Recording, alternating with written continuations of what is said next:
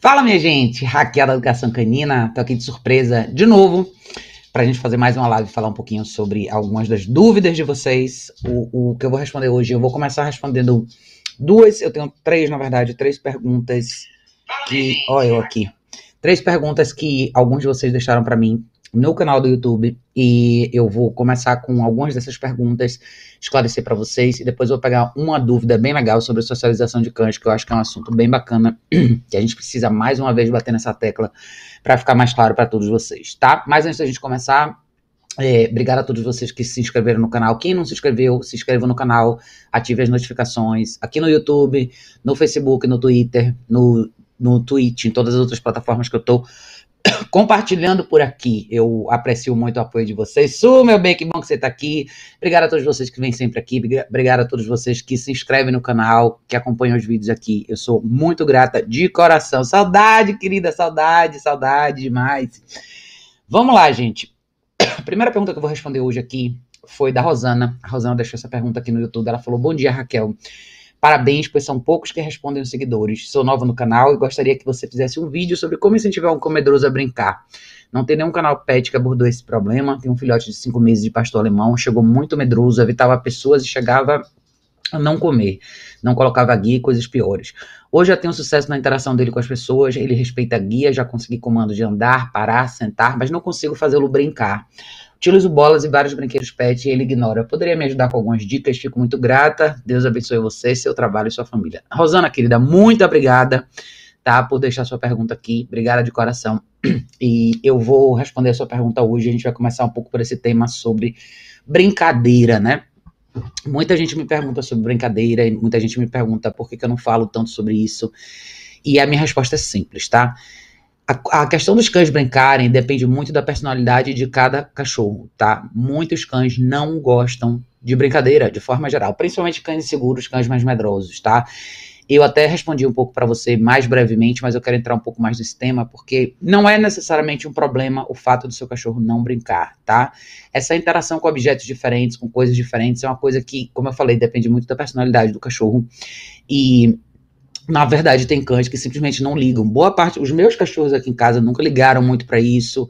A Lucy um pouquinho, bem pouquinho quando era mais nova, a Emma ainda tem um pouco disso, mas isso é muito característica de cães jovens e que cães que têm um pouco mais dessa, são um pouquinho mais extrovertidos nesse sentido, gostam mais desse engajamento, tá?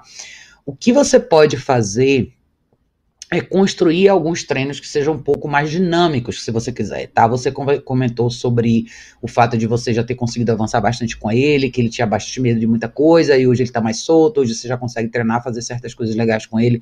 Então não veja isso como um problema, tá? E eu até, na verdade, vejo isso como um lado positivo da coisa, porque Muitas vezes cães que são assim são naturalmente mais tranquilos, até mesmo porque são um pouco mais reservados, são cachorros que ficam mais tranquilos no seu espaço. Eu lembro que quando eu tive meu espaço para cães, que eu hospedava cães, é, e eu fazia um pouco dessa dinâmica de escola, eu tive alguns cachorros assim lá, que simplesmente não ligavam para esse tipo de coisa, não gostavam tanto dessa interação, é, zelavam um pouco mais pelo seu espaço. Então eu sempre respeitei muito isso, até porque isso é uma característica dos cachorros que eu valorizo muito. Eu prefiro cães assim, eu acho que cães assim são mais fáceis de conviver com. Eu acho que a preocupação que você tem que ter é de manuseio e encaixe desse cachorro na sua vida, tá?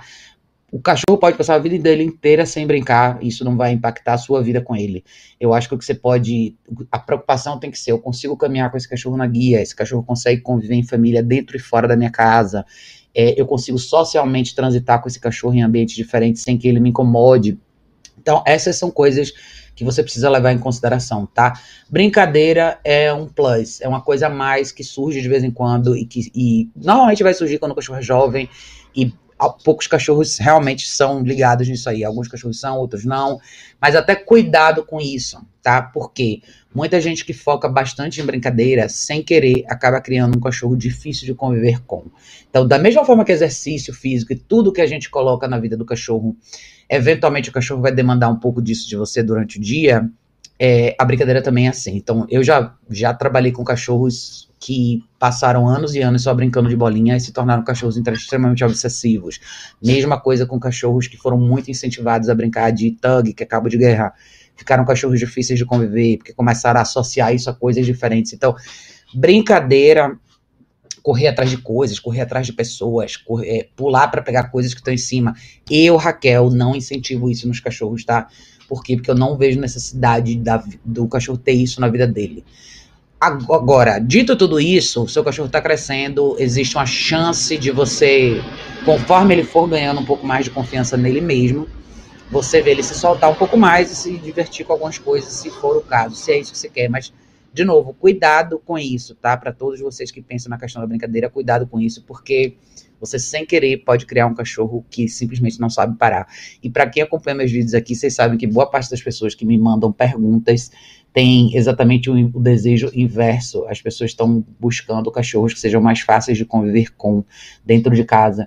E cachorros que são muito pilhados, que são muito animados, tendem a ser cachorros mais difíceis. Então, em resumo, eu não vejo isso como um problema para você, tá, Rosana?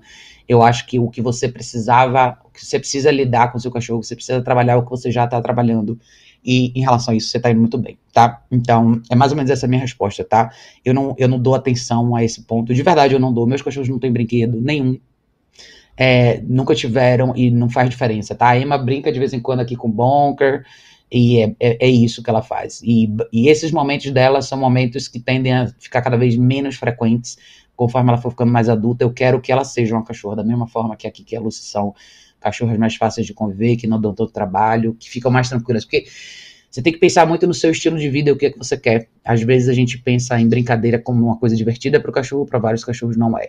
E e quem vai muito nessa linha acaba criando um cachorro que eventualmente vai querer isso de você o tempo inteiro, ou seja, ele vai associar esse tipo de engajamento com as pessoas, principalmente você que tem um pastor alemão que imagina que não, não sei como você está encaixando ele dentro da sua casa de verdade, mas um cachorro grande desse jeito, que está buscando brincadeira o tempo inteiro, tende a ser um problema grande lá na frente, tá?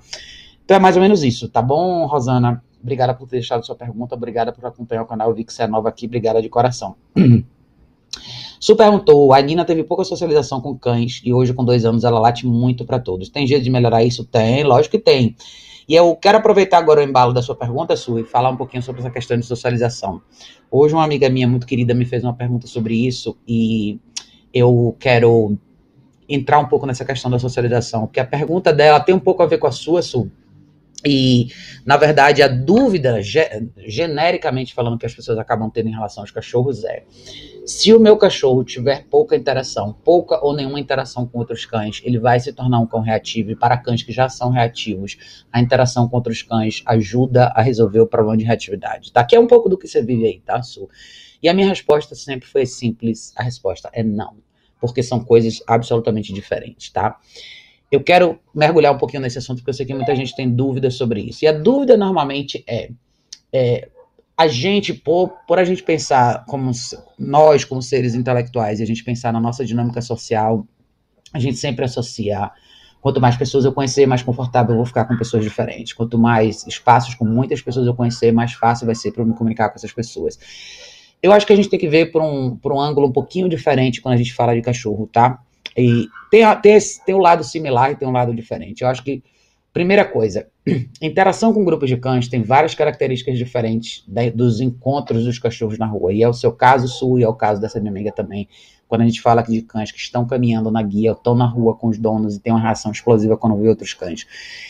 A grande diferença que vocês têm, para começar, para esse raciocínio ficar super claro para vocês, o que vocês têm que ter em mente é o seguinte: primeiro, quando você tem um grupo de cães interagindo livre, seja dentro da mesma casa ou sendo dentro de um espaço para cães, primeiro, o espaço está seguro. Segundo, os cães estão soltos, tá? E eu acho que esse ponto 2 é um ponto super importante para vocês entenderem por que, que é diferente. Quando os cachorros estão soltos e livres para interagir da forma que eles querem, você vai ter dentro de um grupo cães diferentes. Cães que são mais predispostos e gostam mais de interação, cães mais invasivos, cães mais é, retraídos, mais tímidos. Com a liberdade de movimentação, o grupo se organiza, obviamente, se, se existir uma pessoa ali para advogar por todos eles. Então, você normalmente vai ver um ou dois cães, no máximo três, interagindo entre eles, e os outros com mais, dando mais distância. Isso porque, numa situação como essa, eles têm liberdade para se afastar do que eles consideram ser um tumulto e uma instabilidade, e podem simplesmente olhar essa, esse cenário de longe. Dentro desse mesmo grupo, você vai ver cães que vão se incomodar com o fato de outros dois cães estarem interagindo porque eles enxergam isso como instabilidade e alguns desses cães vão querer entrar simplesmente para estabilizar o quadro. E é justamente aí que muitas brigas acontecem, tá? Mas quando você tem um cenário bem organizado, você consegue identificar quem são os cães que gostam de estar mais perto um do outro, que gostam de um pouco mais de interação, e muitas vezes nesse processo você vai ter que intervir várias vezes, porque tem cães muito invasivos, principalmente quando a gente fala de cães jovens, filhotes e por aí vai, tá? Agora, por que, que isso não tem a ver com a questão da reatividade na rua, tá? Quando você fala de interação de cães, existe todo um processo silencioso que acontece entre eles, que muita gente não sabe fazer essa leitura, que tem muito a ver com linguagem corporal e reconhecimento de espaço de indivíduo, né, num contexto, num contexto de grupo. Então, quando você tem uma interação de grupos de cães dentro do mesmo perímetro, eles vão se conhecer primeiro, eles vão definir quem é quem primeiro, para depois desenvolver algum tipo de interação, se é que essa interação vai acontecer. Quando você está, ou seja, você está falando de um processo de deles se conhecerem, se avaliarem com um pouco mais de liberdade e um pouco mais de poder de decisão é, do que você. totalmente diferente do que acontece na rua, tá? Quando você caminha na rua com seu cachorro na guia, é, ele não tem a oportunidade de, de fato conhecer o outro cachorro, ele tem uma primeira impressão. Quem é esse outro cachorro que está vindo na, na calçada na minha direção? É um cachorro mais agitado, é um cachorro descontrolado, é um cachorro mais tranquilo. Então, a coisa fica muito nebulosa, principalmente quando a gente fala de cães mais sensíveis, mais inseguros, mais desconfiados, tá? Por isso que o que a gente preza tanto nos dois cenários, o primeiro elemento é respeito, tá? É, é, é neutralizar o que tem ao redor de você. E quando a gente fala de interação de grupos de cães, quem sabe fazer isso muito bem vai deixar isso muito claro. Então, a primeira coisa que você faz quando você tem grupos de cães é deixar claro para cada um deles que os outros elementos só estão ali e nada mais do que isso. Você nunca faz do segundo ou do terceiro cachorro um evento. Principalmente para quem mora com múltiplos cães, eu falei muito sobre isso na live de ontem. Então, quando a gente fala sobre isso, é quando a gente define até onde o cachorro pode ir. E eu, de verdade, peço respeito. Eu acho que é a primeira coisa que todo mundo tem que pedir. Isso vai, vai ter um reflexo nas duas situações, na interação e na rua, tá? É quando o cachorro olha para você e, e, pede essa permissão silenciosa com o olhar, posso ir mais além ou não, tá? Por isso que é tão importante vocês levarem isso em consideração e não acharem que, ah, meu cachorro é medroso, eu vou pôr ele numa creche qualquer. Ou meu cachorro tem medo dos outros cachorros, eu vou levar ele numa praça. Ele tem que se acostumar, ele tem que aceitar. Não é assim que funciona, tá? Esse formato muitas vezes é o que cria cães reativos. Mas para pessoas que já estão nesse patamar, como é o caso da Sul e essa amiga minha, Se você que, mesmo que você mesmo que você inserisse essa cachorra no seu caso, num contexto de múltiplos cães, essa dinâmica dela só a única coisa que vai mudar é possivelmente se ela estiver num ambiente bem controlado com a pessoa que sabe o que está fazendo, é o que possivelmente poderia acontecer. O melhor cenário é ela ficar ok com aquele grupo específico, tá? Isso não vai fazer diferença na rua, porque na rua é um outro ambiente com outros cachorros com outra presença e com outro tipo de aproximação. Então, eu sempre falo que cachorros, como nós, tá? São muito seletivos em relação a, ao que eles consideram ser ok ou não. E essa seleção depende muito de como você permite que o cachorro interprete esse, esse cenário. Isso volta de novo para o tema da gente saber advogar pelo nosso cachorro, tá? Então, aqui em casa eu tenho três cachorros, sempre tive múltiplos cães.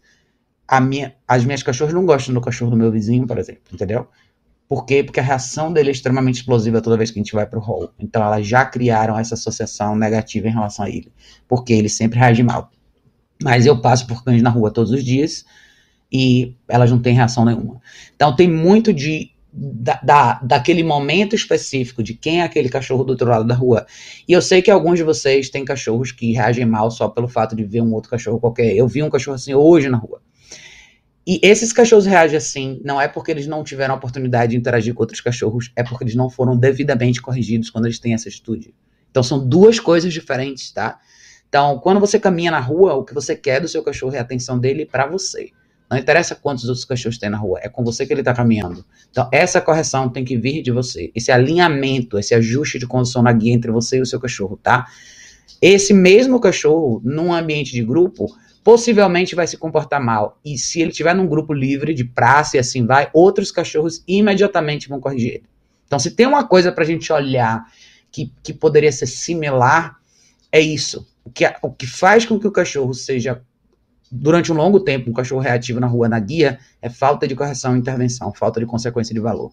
E o que, não, o que às vezes não acontece no ambiente de grupo é isso, porque essa intervenção entra por, se não for pela pessoa que está no contexto, vai entrar via outro cachorro. E não vai ser legal e muitas vezes custa a vida desse próprio cachorro. Então, eu acho que o mito da socialização que as pessoas não entendem às vezes é não é só expor o cachorro a um cenário que ele tem dificuldade de lidar, é saber como fazer essa exposição, fazendo com que esse cachorro que tem essa dificuldade neutralize esse estímulo ao redor dele. Você só faz isso com intervenção, tá? Um cachorro que explode na guia nunca vai aprender a andar bem é, pra, no perímetro de outros cachorros se ele nunca for corrigido na hora que ele explode. A, a, resposta é mais simples do que todo mundo imagina, tá? E isso tem a ver. E aí vão entrar todas as outras camadas, que é como é que você se comunica com seu cachorro, como é que você passa essa informação, como é que você deixa claro que essa intervenção tem que existir e, e se o seu cachorro realmente dá valor a essa intervenção, tal, quando eu falo de uma correção que tem que ser efetiva de verdade. Então essas são as coisas diferentes. Então, quando o tinha perguntado, tem jeito? Claro que tem jeito, tá? É simplesmente você saber conduzir ela e corrigir no momento que ela explode. No momento que ela sai daquele estado de tranquilidade, olhou para o teu cachorro, tensiona o corpo e foca, pão é aí que tem que vir a correção. Quanto mais tempo o seu cachorro fica nessa camada aonde ele está constantemente demonstrando esse comportamento, constantemente demonstrando esse comportamento e, e, você nunca consegue chegar no mesmo nível de intervenção, é lógico que ele vai amadurecer essa resposta e vai ficar mais difícil para você. Mas impossível não é, tá? É simplesmente uma questão de deixar claro para o cachorro até onde ele pode ir. Então, a interação entre cães pode ser ótima se você tiver um grupo de cães super estável e uma pessoa que saiba lidar com esse contexto de grupo, que saiba advogar por todos os indivíduos. E muitas vezes, e eu digo isso por experiência de cadeira própria na minha casa, você vai ter cães que vão ignorar um ou, um ou outro cachorro, que é o que acontece aqui em casa. Porque aí existe uma diferença de idade muito grande da Emma para as meninas e as meninas já têm um contexto de interação bem sossegado entre elas duas, elas 99% do tempo ignoram a Emma. Boa parte das vezes elas simplesmente não querem interagir. Por quê? Porque a Emma ainda é uma cachorra jovem, ela gosta muito de cachorro, ela quer interação, ela tende a ser uma cachorra invasiva. Então ela está nesse processo de aprendizado. Ela já melhorou muito. Hoje em dia ela respeita muito mais as meninas, mas o que ela percebeu aqui é o que ela perceberia num ambiente diferente talvez a coisa passaria um pouco mais do limite, mas ela ela tá aprendendo que estar com outros cachorros é só estar com outros cachorros e nada mais do que isso. É a mesma coisa que a gente, quando vai numa, num restaurante ou no bar, numa galeria de arte, você está sempre constantemente no ambiente com outras pessoas mas você não necessariamente interage com elas. E quando você precisa interagir, você faz isso com um pouco mais de respeito. Então, é, é, um, é um, processo similar que os cachorros passam, tá? Então, não confundam socialização com exposição deliberada. Isso é o maior erro que as pessoas cometem, e esse é um dos motivos pelos quais tem tanta gente com brigas entre cães da mesma casa. Eu constantemente recebo perguntas de vocês, principalmente no YouTube, falando sobre isso. Isso sempre acontece pelo mesmo motivo interação deliberada, sem supervisão constante e essa falha na leitura dos sinais que os cachorros passam pra gente, tá? Então, quem tem cães reativos, trabalhe na reatividade, tá? Interação com outros cães não tem nada a ver com isso. Tem simplesmente a ver com falta de intervenção. É um problema de relacionamento aí que você tem com o seu cachorro, que você ainda não deixou claro para ele que nessa situação em particular ele não pode agir dessa maneira, tá? Correção é um elemento necessário, gente. Eu sei que muita gente não gosta de falar sobre isso, mas o cachorro que não é devidamente corrigido, em algum momento ele vai mostrar a face dele para você. Eu vou ler uma pergunta bem legal que deixaram aqui também para mim, que vai ilustrar muito bem esse ponto aí, tá? Hum, deixa eu dar mais um oi pra galera que entrou aqui. É, Naira, querida, boa noite, que bom que você tá aqui. Jéssica, Jéssica falou, tô com um filhote de três meses e a cachorra da vizinha tem latido muito para ele. Como eu faço para socializar os dois? Você não faz, não é um problema seu, tá, Jéssica? É, você tem que cuidar da educação do seu filhote de três meses, tá? A sua vizinha tem que educar o cachorro dela. Você não pode fazer nada em relação ao cachorro da sua vizinha. O que você vai ter que fazer é trabalhar o seu filhote para que ele não se torne o espelho da cachorra da sua vizinha. Eles não precisam ser amigos, eles não precisam socializar, eles não precisam interagir. O que o seu filhote precisa aprender é a ignorar esse outro cachorro. Essa, gente, é a lição mais preciosa sobre socialização de cães é uma lição de respeito e é isso que faz com que o cachorro seja apto, esteja apto a transitar no nosso universo humano de uma forma bem mais tranquila, tá? Nunca esperem que o processo de socialização seja uma coisa de pó mágico, aonde porque o meu cachorro aprendeu a lidar com o cachorro problemático do meu vizinho, ele vai aprender a lidar com todos. Não. Cada cachorro que, que cada novo cachorro que atravessar a sua vida com seu cachorro vai ser um novo capítulo de um livro. Vai ser todo um novo processo. E você pode ter cachorros que não tem problema com 90% dos cachorros, mas com 10% tem porque é pessoal, é individual, é uma resposta individual que eu tenho em relação a você em específico, tá? Então, você vai ter cachorros que toleram algumas coisas, outros não. E eu acho que às vezes a gente coloca uma responsabilidade muito grande pro nosso cachorro tolerar certas coisas que não são legais. Então, no seu caso, Jéssica, seu cachorro só tem três meses. É, você não, eu, você nunca pode querer socializar um cachorro seu com um cachorro que já tem problema. Se a cachorro da sua vizinha late constantemente para ele, essa é a última cachorro do mundo que eu gostaria que tivesse contato com o meu cachorro.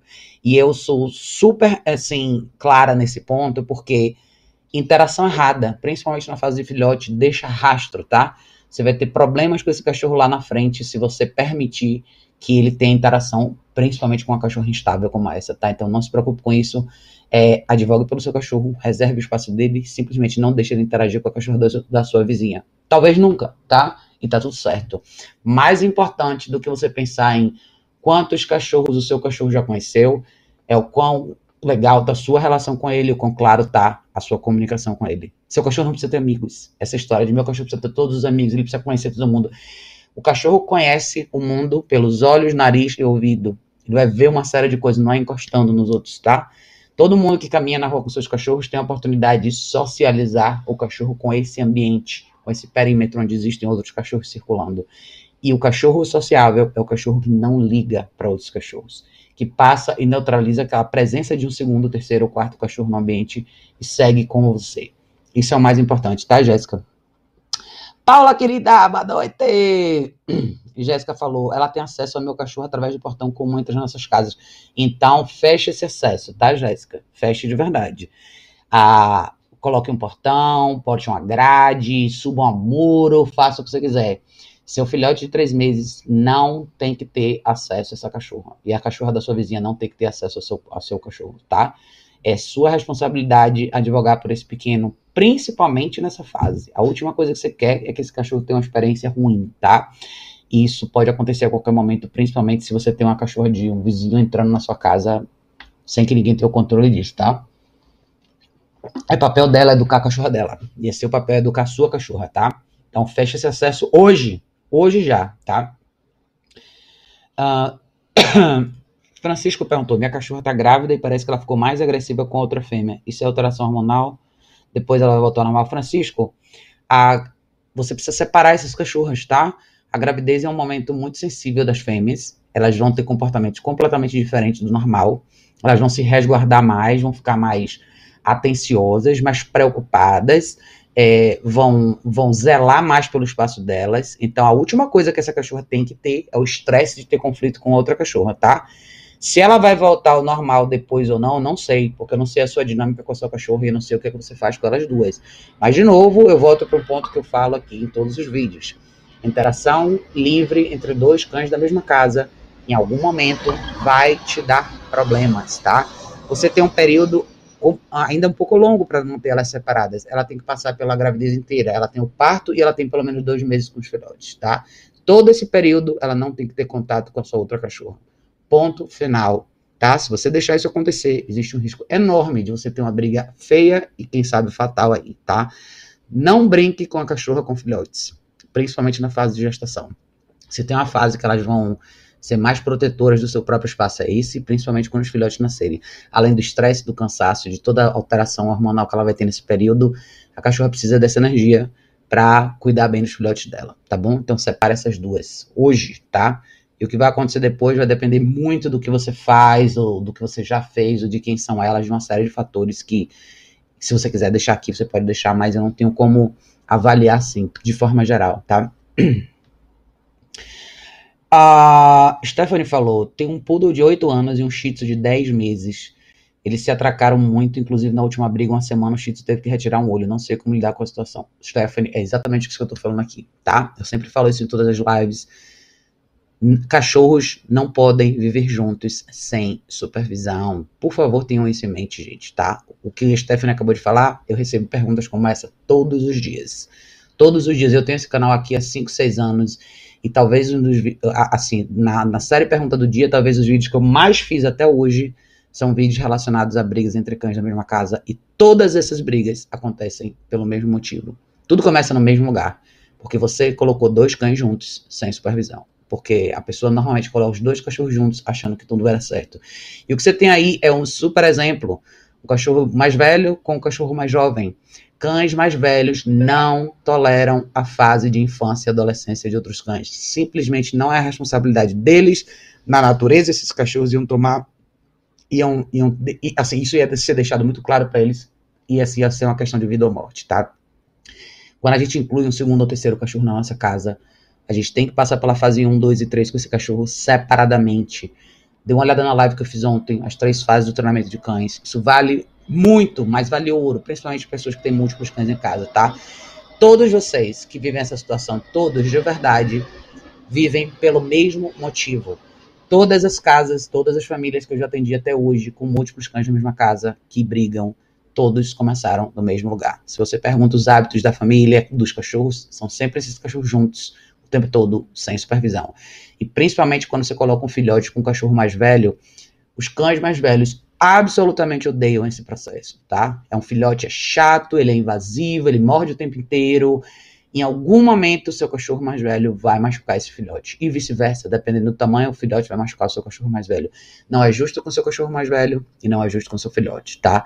Eu sempre digo que o seu, todos os cachorros, eu falei muito sobre isso na live de ontem.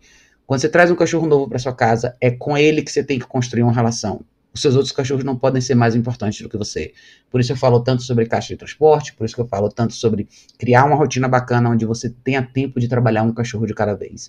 Eu sei que muita gente tem múltiplos cães, e acaba colocando os cachorros todos juntos, não cria uma rotina, a vida toda é uma coisa meio deliberada, e os cachorros acabam passando boa parte do tempo entre eles. Muitos desses casos têm brigas constantes, muitas vezes as pessoas nem, vi, nem viram por onde começa, e tem muita gente que fala, ah, eles se davam super bem e depois brigaram. Não. Eles não se davam super bem e depois brigaram. Existia um certo grau de tolerância que você não viu, tinha muita coisa que incomodava, tinha muito comportamento invasivo que passou reto, e muito do que as pessoas acham que é brincadeira não é. Por isso que eu sou super cuidadosa para falar de socialização. Eu acho que o conceito de socialização de cães foi tão distorcido que hoje o que as pessoas acreditam ser socialização de cães nada mais é do que você jogar o seu cachorro na fogueira e pedir, literalmente plantar a semente de um cachorro complicado. É mais ou menos isso que acontece, tá? Então separe essa dupla, Stephanie, separe. Não existe nenhum motivo para você ter múltiplas brigas entre cães da mesma casa. Uma briga seria o suficiente para você separar os dois e começar do zero. Seja buscar ajuda profissional ou fazer você mesmo, mas reconstruir isso aí. Eu prefiro que você passe a vida inteira com dois cães separados vivos dentro de casa, do que você force uma interação e um dia você chega em casa e tem um deles do um morto no meio da sua sala, tá? Jéssica, meu bem, boa noite. Su falou, obrigada, Raquel. Ainda tenho muito que aprender contigo. Ô, oh, meu bem, bora! A gente tá junto aqui. Bora, bora, bora. Jéssica falou, adorei a resposta. Muito obrigada. Obrigada, Jéssica. Obrigada por estar aqui. Um, Andréa perguntou: Boa noite, Raquel. Desculpa fugir do assunto, mas quero saber onde eu posso comprar uma caminha suspensa. não encontrei a loja online. Ah, André, eu vou te mostrar aqui. É, as caminhas suspensas que eu compro são dessa empresa aqui. Eu vou mostrar. Você, você pode entrar no Instagram deles, chama. É esse aqui, peraí. Camas e guias. Vou mostrar para você. Como você pode ver aqui, peraí. Ah, deixa eu botar aqui para você ver. Então, esse Instagram aqui, tá? Chama Ática Camas e Guias. É, você pode mandar mensagem para eles, tá vendo? Eles fazem as caminhas suspensas muito legais. São essas aqui que eu tenho, tá? Então tem um monte de modelo, um monte de tecido diferente e coisas diferentes. Então, manda uma mensagem ou manda um e-mail aqui para esse e-mail daqui, tá? atica.camaseguias.gmail.com Eles fazem as caminhas que eu uso, que o Bangalô usa, então são caminhas bem legais, tá? Então basta você entrar aqui no Instagram deles, que é esse aqui, Ática Camas e Guias, e você vai encontrar as caminhas suspensas que a gente usa o tempo todo, tá? Não tem problema não, André. Pode, podem perguntar coisas diferentes se vocês quiserem, tá, gente? Marlene, meu bem, boa noite! É, deixa eu ver. Diego perguntou: Raquel, adotei um Buterrier de dois anos. Ele sai na rua me puxando, querendo brigar com todos os cães dos vizinhos. Ele é muito doce em casa com pessoas. O que devo fazer? Diego, o que você precisa fazer é trabalhar a condução na guia, revisar o tipo de equipamento que você está usando e como você está fazendo isso, tá? Caminhar na guia. Hoje eu estava pensando sobre isso, eu estava caminhando com as meninas, eu estava pensando sobre isso. Como cada vez mais a gente vê menos cachorros que sabem se comportar na guia. Se tiver muito alto o barulho dos aviões, vocês me falam que eu fecho a janela, tá? É, como cada vez mais tem sido comum a gente ver cães que simplesmente não sabem se comportar na guia. Ficou uma coisa assim, até meio louca isso de parar para pensar, porque cada dia mais eu vejo mais cachorros que absolutamente não tem conexão nenhuma na guia com os donos. E isso virou uma coisa muito complicada. Eu vou te mostrar, eu postei no, no site da Educação Canina. Aliás, dê uma olhada no site, tá, gente? Tem bastante artigo legal, tem muita informação bacana no site para vocês verem. E eu cubro muito assuntos desse tipo, tá? Então, se você entrar no meu site, educaçãocanina.org, tá? Logo na página principal, eu deixo aqui embaixo os últimos artigos, artigos mais recentes. Então, eu postei esse artigo aqui, como ensinar seu cachorro a andar na guia sem puxar. Nesse artigo aqui tem cinco vídeos, tá? E vai explicar direitinho o processo que a gente faz de introdução de guia, de introdução de conversa na guia. Esse vídeo é muito legal, tá? Esse primeiro. Aqui vocês vão ver uma introdução de pressão e relaxamento na guia com a prong, tá? Aqui vocês vão ver um outro caso de um cachorro que mostra muita objeção na guia, então esse vídeo é bem legal também. E aqui vocês vão ver um trabalho de introdução muito legal que essa menina faz na Flórida. Acompanha o canal do YouTube dela, cara. Ela faz vídeos fantásticos, assim, mostrando como você pode ajustar a questão de caminhada na guia muito rápido com o cachorro. E aqui tem um vídeo meu há bastante tempo atrás que eu fiz com a Emma, também é um vídeo bem legal. É, o que, que vai mudar para você, né? O que, que eu acho que você tem que considerar quando a gente fala de cachorros que caminham, que são ruins para caminhar na guia? Você tem que considerar muito o tipo de equipamento que você usa, tá? De novo, é, aqui, se você. Eu recomendo muito a Prong. Quem não sabe o que é a Prong, é só entrar aqui no site Equipamentos, Ferramentas de Treinamento Prong Color, tá? Eu adoraria que mais profissionais falassem sobre essa ferramenta como ela pode ajudar, tá? ela, eu tenho um vídeo bem legal mostrando como fazer o ajuste, como colocar no cachorro, como fazer uma introdução. Aqui tem um outro vídeo bem legal sobre introdução de prong. Aqui tem como o equipamento fica no pescoço e assim vai. E é essa ferramenta aqui, se você clicar nesse link, você vai ver aqui. É, deixa eu ver. Ah, é que ele abriu em outro. Mas enfim, tá aqui. É, eu acho que tem duas coisas para você considerar: mudar o equipamento de treinamento que você usa e recomeçar a ideia de condução na guia, tá?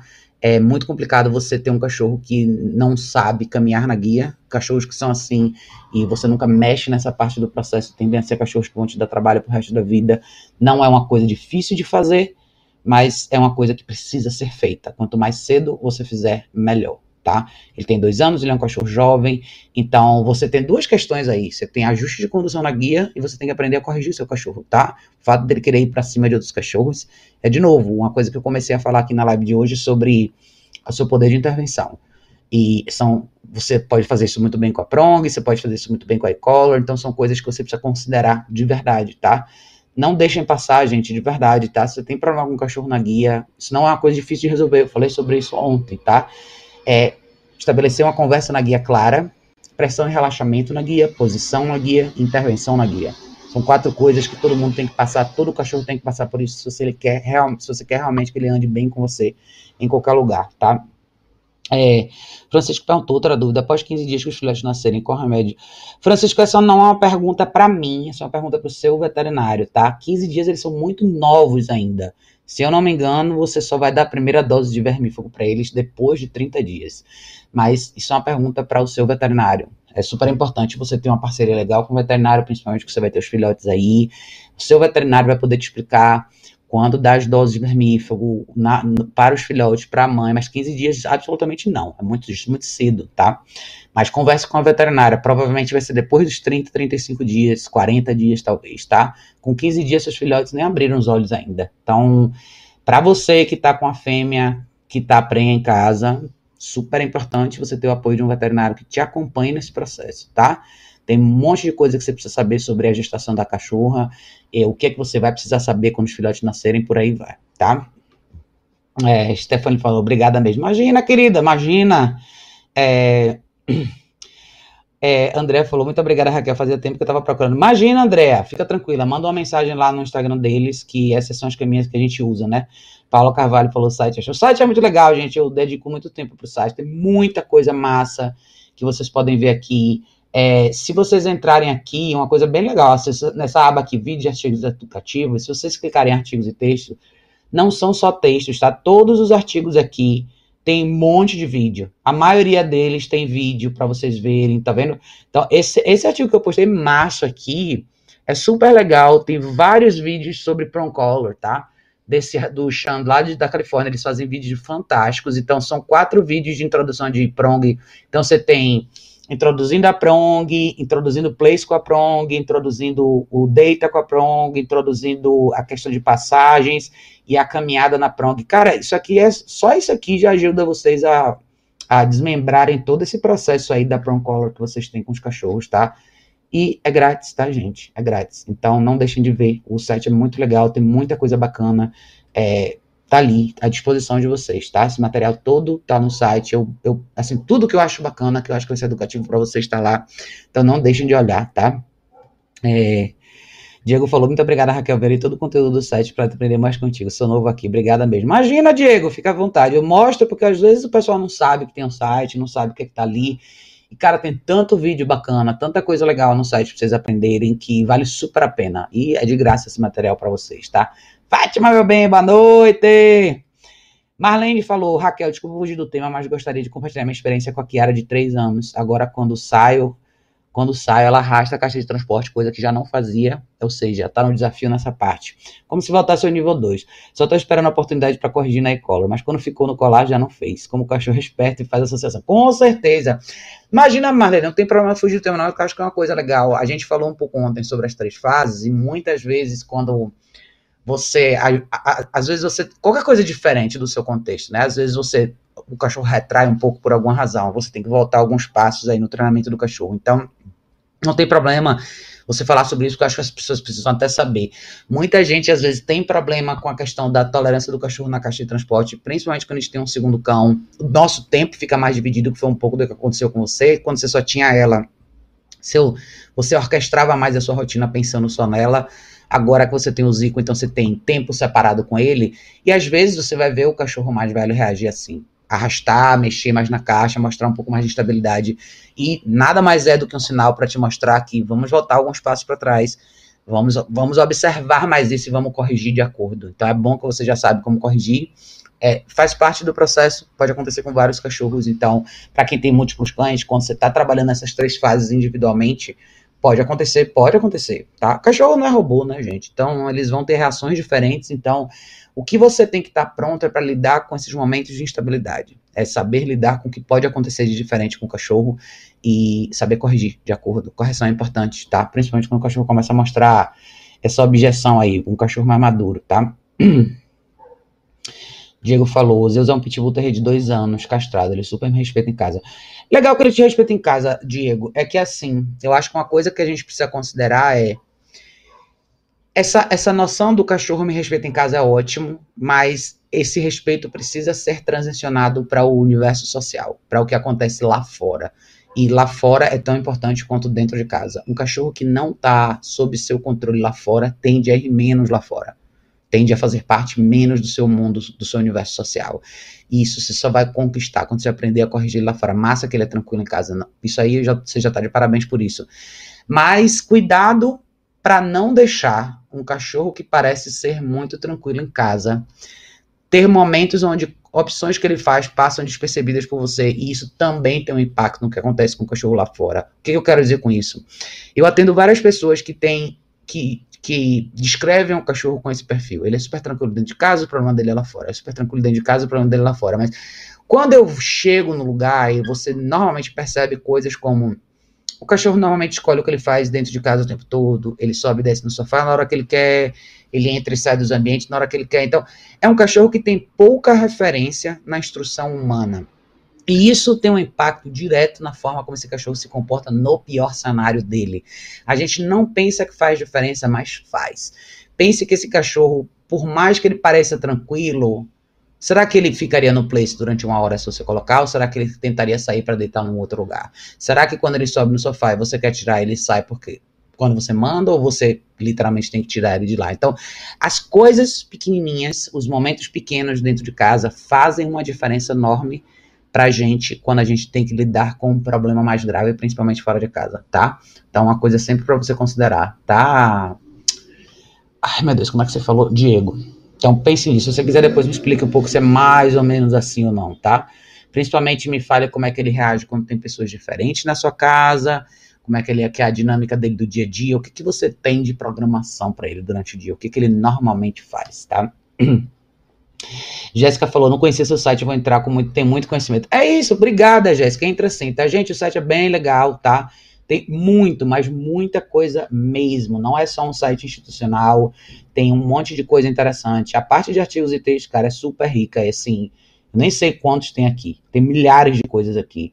Então, você vai ver coisas sobre. Eu postei isso aqui sobre coisas que acontecem no treinamento intensivo, os vídeos da Julie e do Josh, que são bem legais também.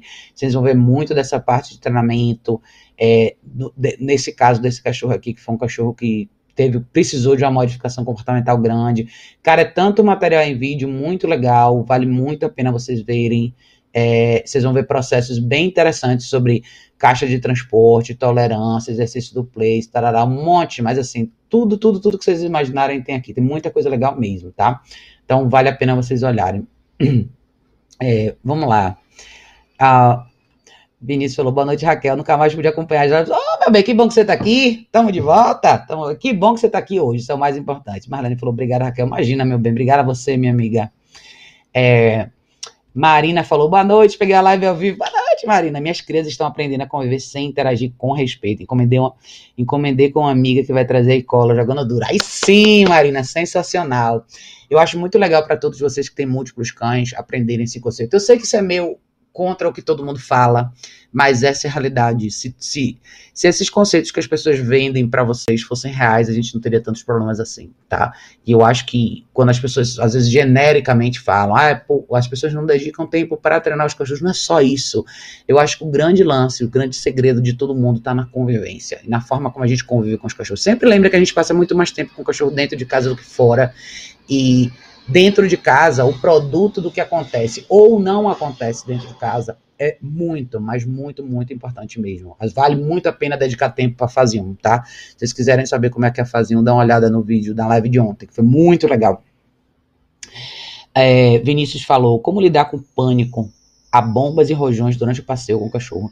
Recentemente fui caminhar com um dos meus cães, ele ficou desesperado para voltar para casa.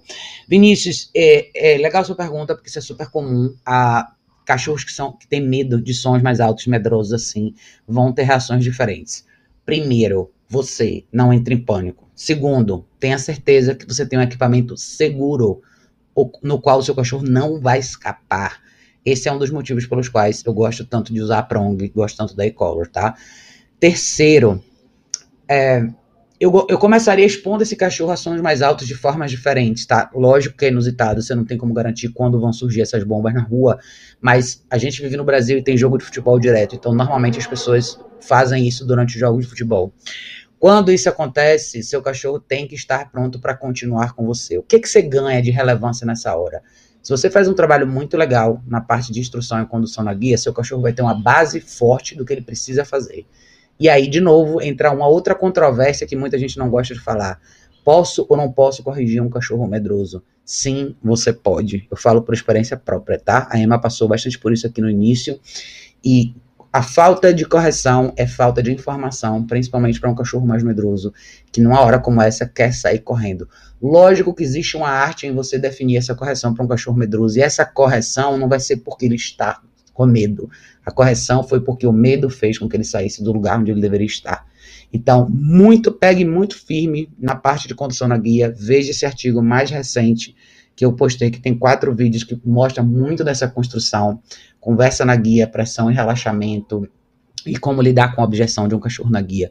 Essas coisas vão ser fundamentais para você, tá? E cuidado com o equipamento que você usa, tá? Já vi muito cachorro em momento de pânico sair de coleira peitoral. Já vi essa cena múltiplas vezes. O cachorro faz assim, escorrega para trás e vai embora, sai correndo, tá? E uma vez que seu cachorro está solto no momento de pânico, é só Deus que faz você trazer ele de volta, tá? Então, muito cuidado com isso. Mas treine esse cenário. Faça muito exercício do place com sons diferentes. Para cães que tem problema com som, isso não é igual à realidade, não, não é. Mas simula esses momentos de susto que o cachorro vai tomar numa situação como essa. Então, não só você usar sons diferentes, entrar no YouTube, procurar sons de fogos de artifício, sons de comemoração de jogos de futebol e assim vai, mas sons reais que você pode trazer no seu ambiente seguro para dentro da sua casa. E eu falei um pouquinho sobre isso ontem, que é na fase 2 de manutenção. Você tem o seu cachorro no place, você pode passar pela sala e deixar cair uma panela, ou deixar cair alguma coisa que coloque um som mais alto e a primeira reação do cachorro vai ser sair, talvez você fique uma hora, uma hora e meia nesse exercício até você conseguir refazer esse trajeto, a tampa da panela cair longe do cachorro, mas só o som disso, você conseguir manter o seu cachorro no place. Então, é um super exercício. Eu acho que o mais próximo do simular o cenário real é esse, tá? É quando você traz de verdade para o cachorro, não só um som simulado, que seria um vídeo no YouTube, mas um elemento de verdade que cai no som e projeta, cai no chão, na, no perímetro do cachorro e projeta um som mais alto, um sapato caindo, uma sacola caindo, alguma coisa assim. Você não vai ter exatamente a mesma situação, mas você vai ter uma, uma reação similar do cachorro querer sair correndo. Por isso, você vai fazer esse exercício com guia e vai pôr o cachorro de volta no lugar várias vezes, tá? Eu começaria por aí. É, Paula perguntou, também fugindo do assunto de socialização, o que fazer quando o cachorro faz algo errado? Te pega uma meia no varal, mas a gente só vê depois. Como corrigir? Se você não viu no momento certo, se o seu cachorro já pegou a meia do varal e já tá com a meia sentado no sofá mordendo, a única coisa que você pode fazer é tirar a meia do cachorro e acabou, tá?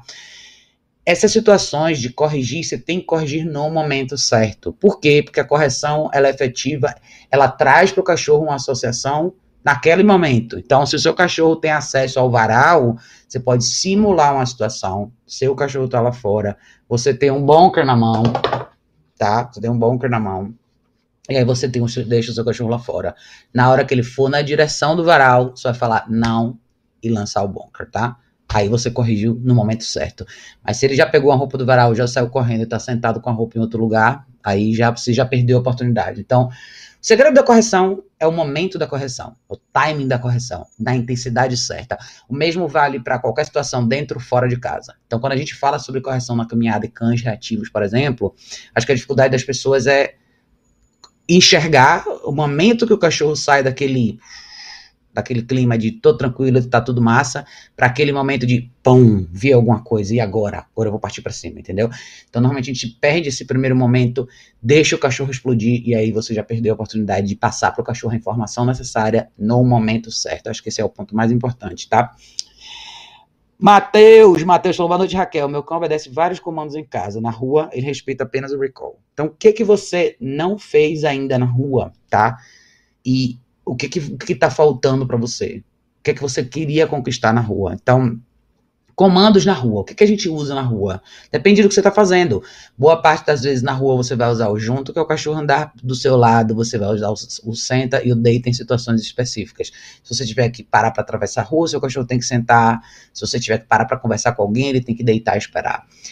Ele só vai responder bem para isso se você trabalhar muito isso. Não só na clareza do que você quer, mas na clareza do que você não quer, tá? Então, é motivação e correção. Isso tudo está diretamente relacionado com o tipo de equipamento que você usa, tá? O tipo de equipamento que você usa vai ditar o quão claro você vai ser na hora de dizer o que está acontecendo de correto e o que está acontecendo de incorreto. Eu não sei se é isso que você faz, mas me diga depois, mas muita gente tende a começar o treinamento de comandos básicos com o cachorro solto, usando só a comida do dia. E eu acho que isso é um erro, tá? Isso vale sim quando você tem um filhotinho muito pequenininho, mas seu filhote passou dos 3, 4 meses, ele tem que começar a treinar com a guia. Por quê? Porque a guia vai garantir, primeiro, que o cachorro não vai sair do exercício na hora que ele quer, e segundo, que você tem um elemento de pressão para colocar no cachorro, para ele realmente fazer o que você quer. Ou seja, você começa a transformar o que começou como um treinamento de brincadeira na fase de filhote para um treinamento não negociável. Agora, tudo que a gente praticou tem que acontecer. Eu posso até te motivar, mas você vai ter que fazer. E eu acho que é, é, é, mais ou menos nessa fase que muita gente falha. E muita gente às vezes me diz: ah, meu cachorro já foi treinado, ele já passou por um adestramento e de repente você encontra o cachorro e o cachorro absolutamente não reconhece nada do treinamento dele, não tem nenhuma associação com comando verbal e você basicamente tem que reconstruir tudo porque não foi colocado na esfera de não negociável esse treinamento. Ficou só na esfera de trabalho e motivação e, e comida e brincadeira, mas cadê a hora onde eu vou te dizer que não, eu pedi pra você sentar, você tem que sentar.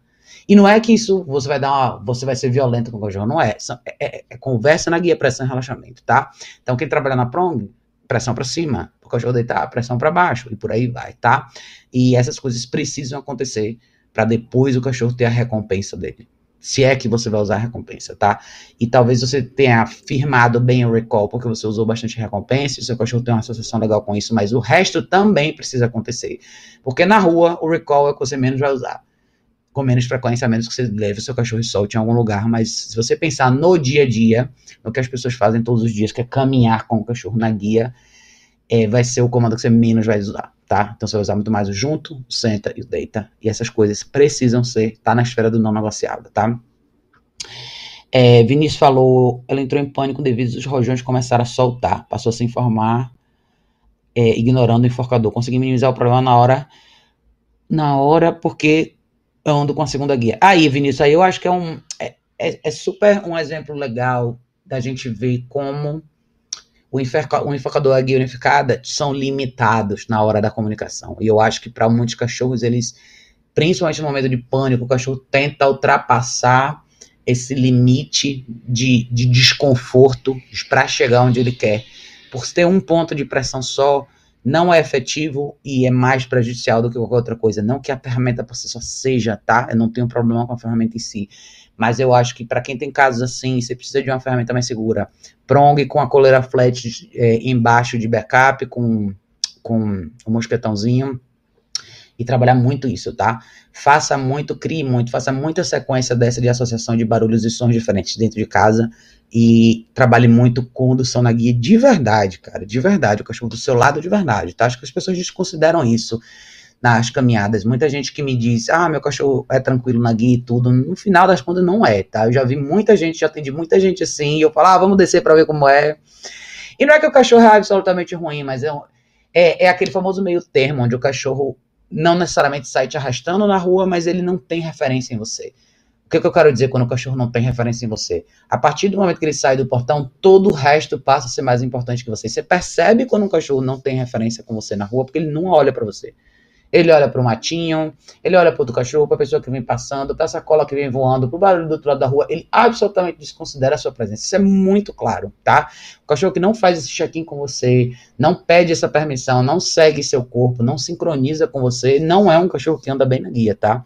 E principalmente um cachorro que anda assim, se for um cachorro medroso e tem um momento de pânico, a última coisa que vai olhar é você. Porque na cabeça dele você já não estava ali desde a hora que você saiu do portão, tá? Por isso que eu falo tanto sobre sobre o trabalho de guia, que é uma coisa tão importante, tá? Para todo mundo. Diego falou: dentro da casa, Raquel, Buter já obedece, senta, deita, fica, não foge do portão. Era muito cru quando eu peguei com pessoas diferentes, ele age do mesmo jeito que comigo. Mas ele fica dentro ou fora da sua casa, Diego? Porque você falou que ele deita, fica e não foge do portão. Então a pergunta é: você cria ele do lado de fora da sua casa? Porque a minha pergunta é como é que ele se comporta dentro da sua casa. Na hora que você está assistindo televisão, na hora que você está jantando, na hora que você está com a visita, na hora que você está comendo uma pizza, onde é que ele está? Isso é super importante, tá? Porque isso é, fala muito sobre a sua presença na presença do cachorro, com o cachorro te respeita no seu dia a dia, no seu contexto real, não do lado de fora da sua casa, tá? Me diga se é isso, tá? Ô, daí, querido, boa noite, que bom você tá aqui. É, Diego falou, Zeus não sobe no sofá, só entra em casa com permissão e não tem dominância com comida, ele espera autorizar a comer. Beleza, ótimo, maravilha. Mas você, por exemplo, você já experimentou, você falou que ele só entra em casa com permissão. Então ele passa mais tempo fora de casa, ele entra em casa aleatoriamente, de vez em quando, quando você permite, ou ele vive dentro de casa com você. São coisas diferentes, por quê? Quando o cachorro vive dentro de casa com a gente, a gente é meio que obrigado a trabalhar com um pouquinho mais de firmeza para a gente ter um cachorro sólido na 1. Quando eu falo disso é, eu quero deixar bem claro o que esse cachorro tem que fazer quando eu estou jantando. Ele vai ficar no place. Quando eu estou assistindo televisão, ele vai deitar nesse place daqui. Se eu estiver na cozinha, ele deita nesse tapetinho aqui. A dinâmica de convívio com o cachorro dentro de casa te dá milhares de oportunidades de trabalhar o que você quer, de firmar um pouco mais. É, se você quisesse falar não só de obediência do cachorro, mas de respostas que o cachorro tem todos os dias diante de você. Então, é, é, quando você solidifica mais esse respeito. Ótimo que você treinou ele para ele não passar pelo portão, para esperar para comer, para ele não subir no sofá, tudo isso é massa, tá? Mas eu digo assim, por que eu tô te perguntando se ele vive dentro ou fora de casa? Porque cães que vivem fora de casa passam bastante tempo sem você, sem essa referência sólida. Isso acaba com, criando no cachorro uma, uma, uma dinâmica um pouco mais independente de tomada de decisão. Isso é super perigoso para um cachorro como o seu, tá? É, eu não sei se ele tem acesso ao portão, se o seu portão é vazado ou fechado, se ele vê o movimento de pessoas do outro lado, o que, que ele faz nessas horas. Então, tudo isso Quanto mais tempo o seu cachorro passa fora de casa, menos relevante você se torna na tomada de decisões do seu cachorro. É aí que eu quero chegar, tá? Então, não quer dizer que é impossível você corrigir um cachorro desse na rua. Não, não é. Mas tenha em mente que ele vai criar e praticar hábitos todos os dias sem a sua intervenção. Esse é o ponto, tá? É, Vinícius, obrigado. Imagina, Vinícius, querido. É, Diego falou, percebe que os Zeus fareja muito tempo todo, parece que tá toda hora caçando algo, tem que olhar, tem um olhar fixo em outros cães, vou trabalhar muito nisso. Pois é, então tá vendo o que eu tava te falando, Diego, é aquela coisa de, de relevância na guia, né? Então, muitas pessoas que dizem que o cachorro não tem problema para caminhar, se você analisem vocês quando vocês saírem com seus cachorros, o quão o cachorro de vocês presta atenção no que vocês de verdade estão fazendo, ou quantos cachorros simplesmente estão vagando pela rua e nem olham nenhuma vez para você. Não, para eles não faz diferença se você tá perto, se você tá longe, se você tá mais para cá, se você tá mais para lá. É tipo, você é só uma coisa que tá amarrada atrás da guia. Então, quais são os sinais disso? Um cachorro que tá constantemente com o nariz no chão, que tá cheirando tudo, que presta atenção em tudo, que o olhar tá sempre atento. É muito do que você falou, Diego, mas em outras coisas também, tá? Então não é só o cachorro que te arrasta na rua, mas é o cachorro que não vê você como elemento relevante dentro dessa atividade. Então, quem está nesse momento aí, dê uma olhada nesse último artigo que eu publiquei no site, tá? Vai valer muito a pena para vocês, vocês vão aprender em quatro etapas direitinho como é que vocês fazem essa construção. Tem vídeo bem legais mostrando isso. Rodolfo perguntou, Raquel, quais dias e horários as lives ocorrem? Rodolfo, eu, eu tô sem muito, sem uma, sem uma agenda muito pré-determinada, tá? Eu normalmente faço duas ou três lives por semana, às vezes mais, às vezes menos, mas normalmente eu faço à noite. Ontem foi meio atípico, eu fiz, fiz à tarde, acho que foi até um, uma hora legal. De repente eu posso pensar em fazer mais live domingo à tarde, mas normalmente durante a semana nesse horário. Mas eu não tenho mais dia certo. Antigamente teve uma época que eu fazia quinta, depois sábado, depois sexta, porque tá, tá dependendo muito do calendário da gente, dos webinários, das aulas que a gente faz e, e dos cursos também. Então eu vou tentar, de verdade, acertar uma data aí para isso daí. Mas, por enquanto, segunda pode ser um dia bom. Por enquanto, quinta pode ser um dia bom. E, e sábado, domingo, tá? Então, esses dias. Mas, se você se inscrever no canal e ativar as notificações, você vai ficar sabendo no seu celular na hora que eu entro, tá? Durante a semana, sempre à noite, tá? É, vamos lá. João perguntou: Boa noite, moro em apartamento, eu tenho dois cães pequenos. E um é muito ciumento por comida e atenção tento atuar impedindo os gatilhos, mas como devo atuar na correção? João, a primeira coisa que você tem que pensar é você tem dois cachorros e você tem um cachorro que tem problema nessa questão da alimentação, ele é muito agitado na alimentação, compra uma caixa de transporte, começa a alimentar seu cachorro lá dentro. Você vai ter uma caixa de transporte para cada um dos seus cachorros e todo o seu ritual da alimentação vai, vai ser lá, tá? Por que, que eu digo isso? Porque esse é o caminho mais fácil, tá, gente? Você poderia fazer milhares de exercícios e e eu acho super válido você fazer o cachorro esperar para comer, tudo isso é maravilhoso, tá? Mas realisticamente falando, na prática, se você quer simplificar seu mundo, tenha uma caixa de transporte para cada um dos seus cachorros. Quando for chegar perto do horário da alimentação, coloque cada cachorro na sua caixa de transporte, fecha a porta, vá lá na cozinha, prepara a comida, abra a porta, põe a comida, o potinho em uma caixa, fecha a porta, você vai na outra caixa, faz a mesma coisa, espera os cachorros terminarem de comer, comeu, tira um, lava o potinho, tira outro, lava e ponto final, tá? Então, você elimina milhares de problemas em relação a isso. Mas, se você quiser saber mais sobre a caixa de transporte, eu vou te mostrar aqui, ó, é, no meu site. Se você entrar aqui, equipamentos ferramentas de treinamento, o primeiro link é a caixa de transporte, tá? Você vai ver um texto bem legal sobre como usar, em que situações usar, e como fazer o primeiro condicionamento. Tem vídeo legal. Esse é o modelo da caixa de transporte que eu indico aqui, da Varicano, tá? Então, se você clicar aqui, você vai ver. Ih, na Cobase tá sem, será? Você botar aqui, só se mudar o link, caixa de transporte. Aí apareceu ali embaixo, aqui, ó, Varicano, tá? Vou atualizar o link lá. Mas é esse modelo que eu indico, tá? Tem vários tamanhos, então tem pequeno, tem pequeno, médio, grande, intermediário, grande, gigante. Então, às vezes, vocês têm que ficar de olho no site da Cobase, que é a única loja que vende esse modelo aqui. Então, é isso que eu gosto de usar, tá? Cada cachorro na sua caixa de transporte. Então, faz toda a diferença do mundo você trabalhar essa questão da caixa de transporte. Não é que você não pode. Agora, vamos falar de correção. Considerando que você falou que seu cachorro é ciumento por comida, isso, o termo correto seria guarda de recurso, tá? Cães que têm guarda de recurso com uma coisa normalmente tem em outras situações também. Então, eu suponho que o seu cachorro não tenha só esse problema em particular. Provavelmente ele demonstra isso em outras situações. E eu acho que seria super importante você trabalhar muito essa questão de neutralidade e clareza. Então, não espere. Quando, não, é que, não é que você não pode corrigir, você pode. Você pode ter um bom que corrigir seu cachorro amanhã, tá? Mas a questão é o que, que você está fazendo para o seu cachorro ter sucesso. A vida com múltiplos cães requer estrutura e estabilidade e previsibilidade. Se você ainda estiver numa dinâmica onde os seus cachorros estão constantemente soltos juntos e você está apagando fogueira quando alguma coisa errada acontece, você precisa dar um passo para trás e reorganizar a dinâmica deles dois. E a caixa de transporte é o primeiro passo, tá? Os cães vão dormir na caixa de transporte e você vai dividir o dia desses cães. Você vai fazer alguns rodízios para treinamento. Então você vai trabalhar um cachorro no place, por exemplo, enquanto o outro está na caixa. Depois você faz rodízio o outro está na caixa, por aí vai, tá?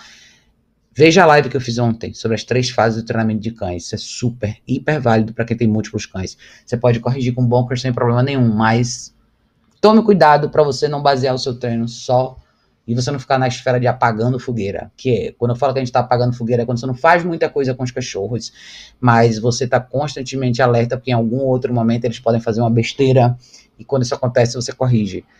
Você, isso vai te ajudar até um certo ponto, sim, mas você continua não dizendo para o cachorro o que é o correto. E o que é correto, talvez a parte que dê mais trabalho, é você trabalhar muito essa, essa questão de respeito de espaço com o exercício do place, é você dedicar tempo para cada um desses cachorros individualmente para alinhar o que precisa ser alinhado. E provavelmente tem bastante coisa por trás aí para ser ajustada, tá, João? Se você quiser me dar mais detalhes sobre como é a rotina dos seus cachorros, o que, eles fazem todo dia, como eles se comportam na rua, com vocês dentro de casa, onde eles dormem, tarará, e todo esse, todo esse aspecto de, de convívio aí vale muito a pena a gente discutir um pouquinho mais, tá? Gleice falou boa noite. Boa noite, Gleice. É, João tinha falado gatilhos nas ocasiões de briga. Não pense nos gatilhos nas ocasiões de briga. Pense em evitar as brigas. E eu, e, eu já te dei uma resposta super clara sobre como evitar briga por conta de comida. Se os cachorros não precisam comer juntos. Se você botar cada um dentro da sua caixa de transporte e alimentar eles lá dentro, você eliminou esse problema sem correção. E não é que eu sou contra a correção, pelo contrário, eu tô falando de correção aqui desde que essa live começou. Mas é, se você esperar o momento errado acontecer só para você corrigir, você ainda não advogou pelo seu cachorro, tá? E eu acho que é correção extremamente válida e necessária, mas a estrutura e a dinâmica que você cria para o seu cachorro ter sucesso é, tem muita valia nessa história. Então, eu gosto muito de alimentar os cães na caixa de transporte. No dia que eu tô com pressa, eu tenho muita coisa para fazer. Eu ponho todo mundo na caixa, fecho a porta, vou na cozinha, separo os três potinhos, pego um de cada vez, boto dentro da caixa de cada um, todo mundo come, ponto final, acabou. Eu não tenho esse problema, tá? Então, se você quiser otimizar seu dia, fazer as coisas ficarem mais fáceis para você, invista na caixa de transporte, tá? É... Gleice falou, eu tirei ele da rua, tô fazendo de tudo para educar bem ela, eles falam, eles falam que ela fica numa prisão e merece um cachorro. Nenhum cachorro merece isso. Não sei se não veio a primeira parte da sua pergunta, Gleice. Deixa eu ver se você tinha colocado aqui. Não sei se, se você estava falando sobre por que você usa caixa de transporte, as pessoas estão falando isso. Não se importa. Se for isso, não se importa com o que as pessoas estão falando, tá, Gleice? De verdade, o, eu acho que muita gente critica o uso da caixa de transporte, muita gente critica a própria dinâmica mais disciplinar do dia a dia, a restrição de espaço, é, você focar muito nessa coisa de um cachorro mais calmo dentro de casa. Por alguma razão, todas essas pessoas que criticam isso não sabem te dar uma alternativa plausível. Acho isso muito curioso, porque todo mundo fala sobre que tem pena do cachorro, coitado do cachorro, você está fazendo isso e aquilo com o cachorro. Cadê a sua solução? Então, para todo mundo que te criticar, chegue para a pessoa e fale qual é a sua solução. Vem aqui fazer, faça na minha frente. Não é venha me dizer, não. Vem aqui, faça na minha frente. Porque se você não puder vir aqui fazer para mim, não, não quero ouvir sua opinião. De verdade, assim, acho que a gente tá virando. A gente vive hoje numa cultura muito invasiva, as pessoas têm muita opinião sobre o que você faz, o que você deixa de fazer, mas ninguém quer resolver seus problemas. Todo mundo só quer dizer o que você tem que fazer. Então, vem aqui e faça. Tá? Eu, eu, cara, assim, por todos os anos que eu atendi os que eu, que eu atendo famílias diferentes com cachorros diferentes, eu acho que você tem uma biblioteca de informação de, de pessoas que agem de formas diferentes e você vê por que, que os cachorros chegaram onde eles chegaram hoje. E boa parte das pessoas não tem informação. E quando elas têm, elas são bombardeadas por esse outro universo que, não, que absurdo, olha o que você está fazendo, você não pode fazer isso, você não pode fazer aquilo. Então, assim, cadê você? Cadê a sua solução? Se o mundo não precisasse de solução, eu não estaria aqui. Eu teria que fazer uma outra coisa para ganhar dinheiro na vida e não resolver o problema das pessoas com os cachorros. Então, se tudo isso que essas pessoas falam fosse real, não existiria mais a profissão de adestrador. Nem de ninguém responsável por comportamento canino, nada dessa esfera aí, tá? Eu acho que esse é o melhor argumento. Edivaldo falou, Raquel, boa noite, Nordeste tá colado com você. Obrigada, Edivaldo. Obrigada, meu bem. Um beijo enorme para todo mundo que tá no Nordeste, nosso Nordeste, né? É, Gleice falou, ela é super amorosa e carinhosa demais. Quando chegou, tinha medo de tudo, agora ela já tá mais confiante, mas sempre que chega alguém novo em casa, ela tá no place, late muito a ponto de avançar. Aí é uma coisa pra você corrigir, tá, Gleice? Absolutamente, tá? Bonker, com vontade, tá? Não tenham medo de corrigir cães inseguros, tá? Eu já falei muito sobre isso. O que você está corrigindo não é a insegurança do cachorro, é a reação que ele tem por conta da insegurança. Ele precisa ficar quieto. Ponto final. O que você faz por ele é advogar por ele. Põe ele no lugar dele, ele fica no place, ela fica no place. Ok, você não vai deixar sua visita chegar lá. Essa é a sua parte. A parte dela é ficar quieta. Zip, quieta onde ela está. Agiu errado, latiu, não, bonker. Muita gente acha que isso é pior para um cachorro inseguro, mas não é. Isso é clareza de informação. Quando um cachorro inseguro age dessa forma, sem intervenção. Para ele, funcionou. Ponto final. Funcionou. E no momento de pânico, funcionou. Então, ele vai começar a entrar nesse modo pânico com mais frequência toda vez que ele estiver numa situação de estresse. Estresse faz parte da vida, da nossa e da vida dos cachorros. Se isso é um estresse para ele, como é que ele faz para ter menos estresse ficando calado? Como é que ele vai entender isso com a intervenção? De valor, de verdade, com vontade, na hora certa, tá? É,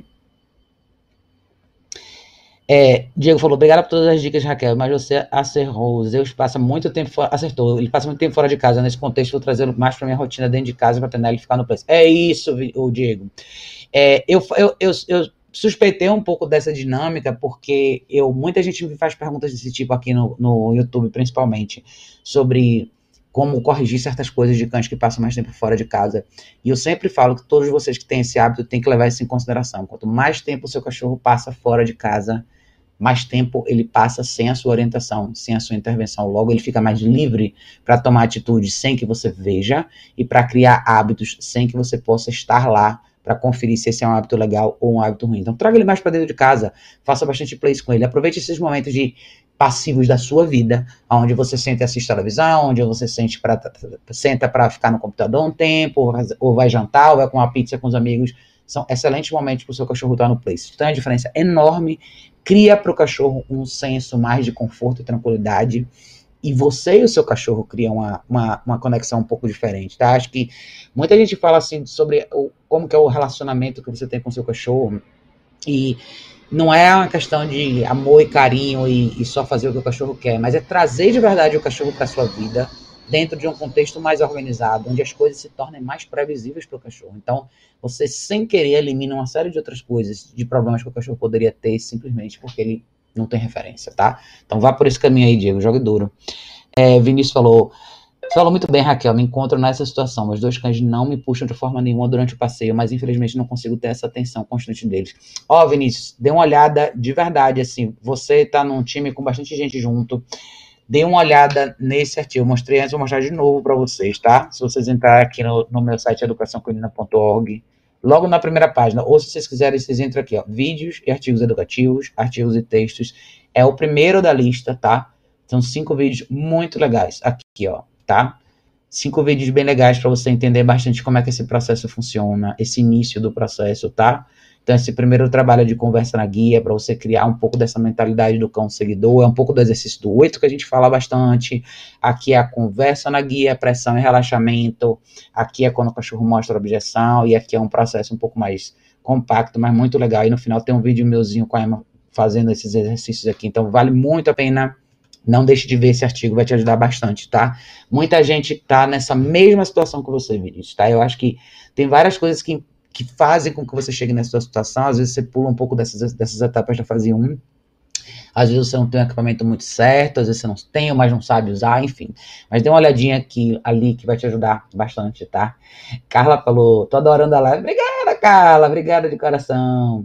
É, Márcio falou, parabéns, Raquel, sua postura e atitude é fenomenal. Obrigada, Márcio, obrigada de coração, obrigada de verdade mesmo. É, eu aprecio todos vocês que estão aqui, de verdade. Eu gosto muito de fazer as lives porque é uma oportunidade da gente conversar e falar sobre coisas que são importantes para vocês. Deixa eu mostrar para vocês, eu tenho uma outra pergunta que eu acho que vai valer a pena a gente explorar aqui. Um, eu acho que é essa daqui, vamos ver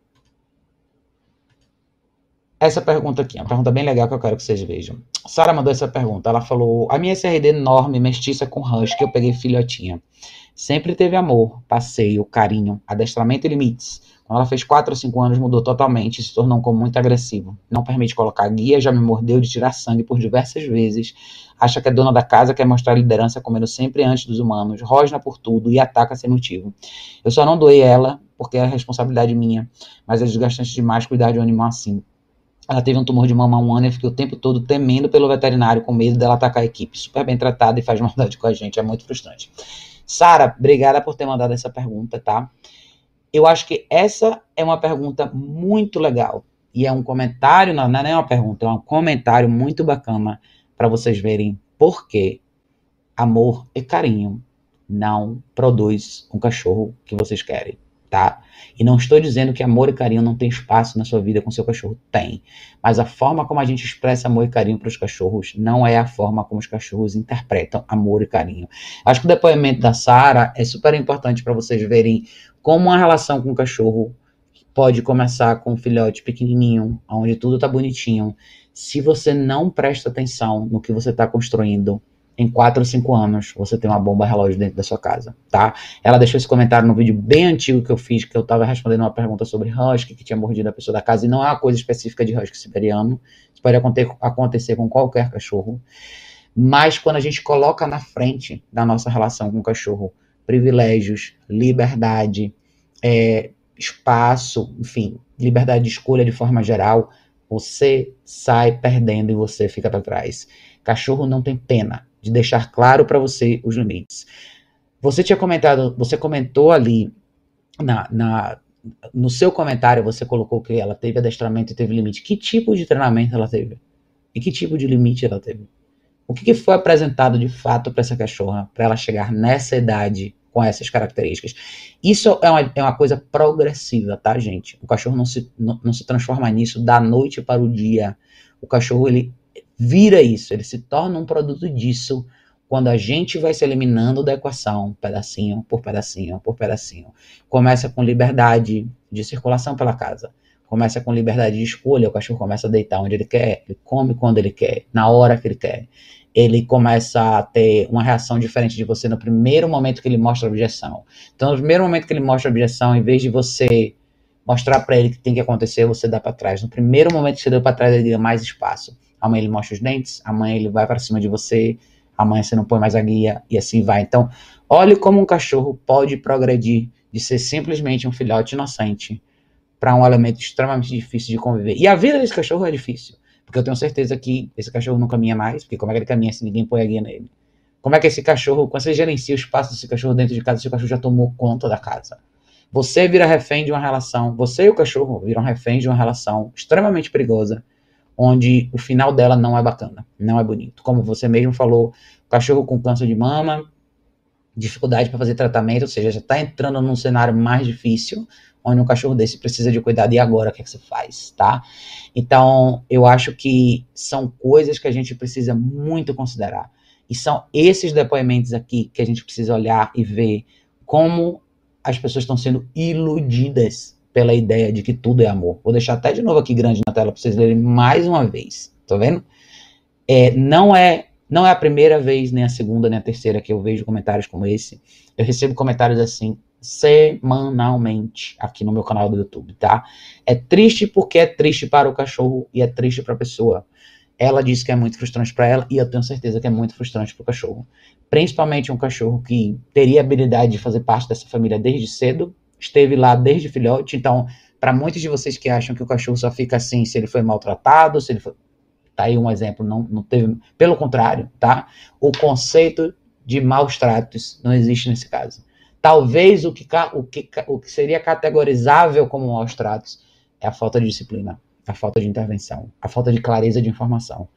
E parte da clareza de informação está dentro das correções que você dá para o cachorro, dentro do processo educativo da fase 1 que a gente conversou ontem. Então, quando a gente deixa rolar, quando a liberdade de escolha vem em primeiro lugar, quando, quando a sua prioridade é dar conforto para o cachorro e deixar ele fazer o que ele quer, tenha certeza que o dia vai chegar que você vai ficar para trás. O seu cachorro não vai ter pena de você.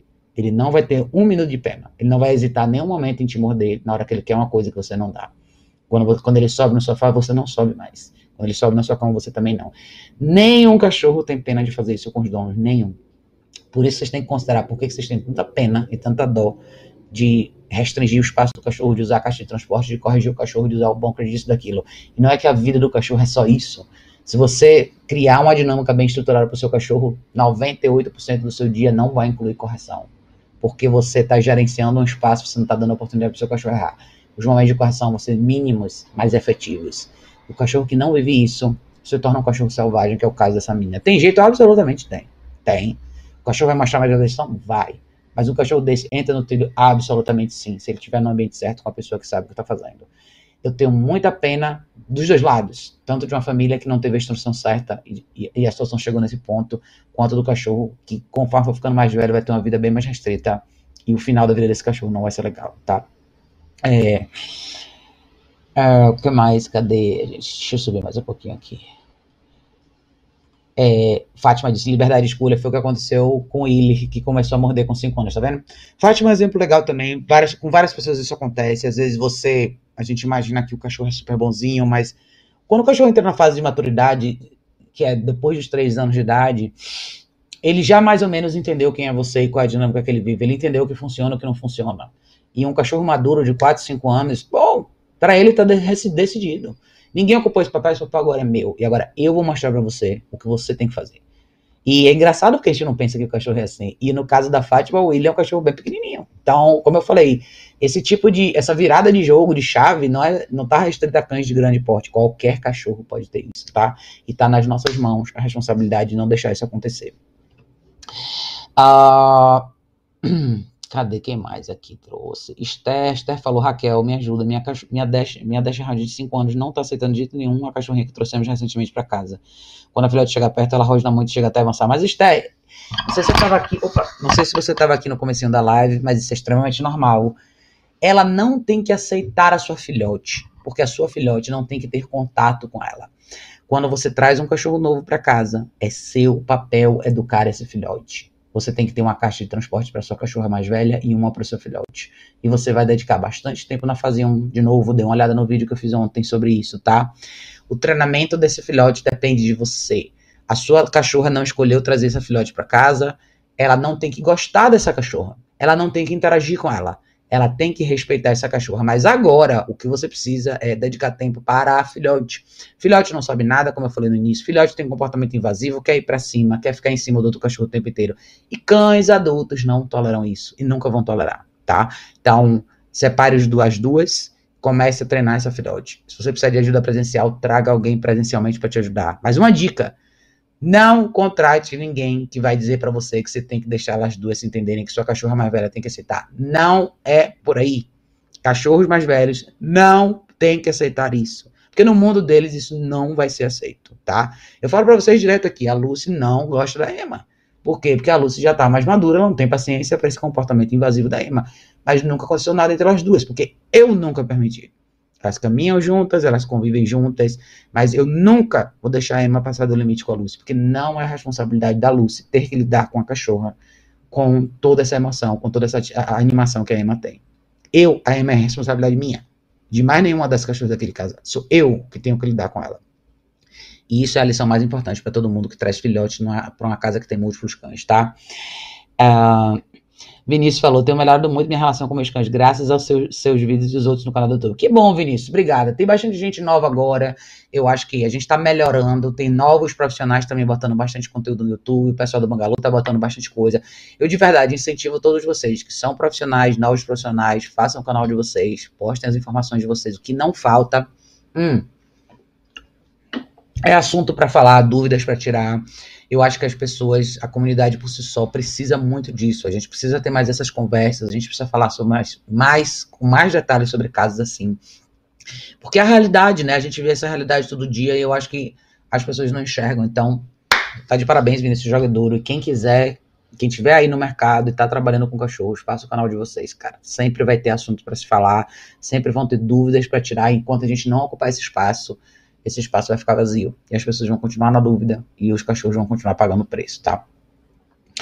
É, Auri falou, Raquel, peguei uma filhote essa semana, sendo que já tem outro cachorro de 7 anos. E assim que ele viu ela, ele ficou evitando ela. É normal, tá, Auri? É como eu falei. De novo, se a gente voltar, se a gente voltar para o início do que eu falei nessa live, o início do processo de socialização, a integração de dois cães numa casa que tem um cachorro e você traz o segundo, ela não acontece colocando o segundo cachorro lá para ver o que vai dar. Não é assim que se faz, tá? O cachorro da casa não escolheu ter o segundo cachorro.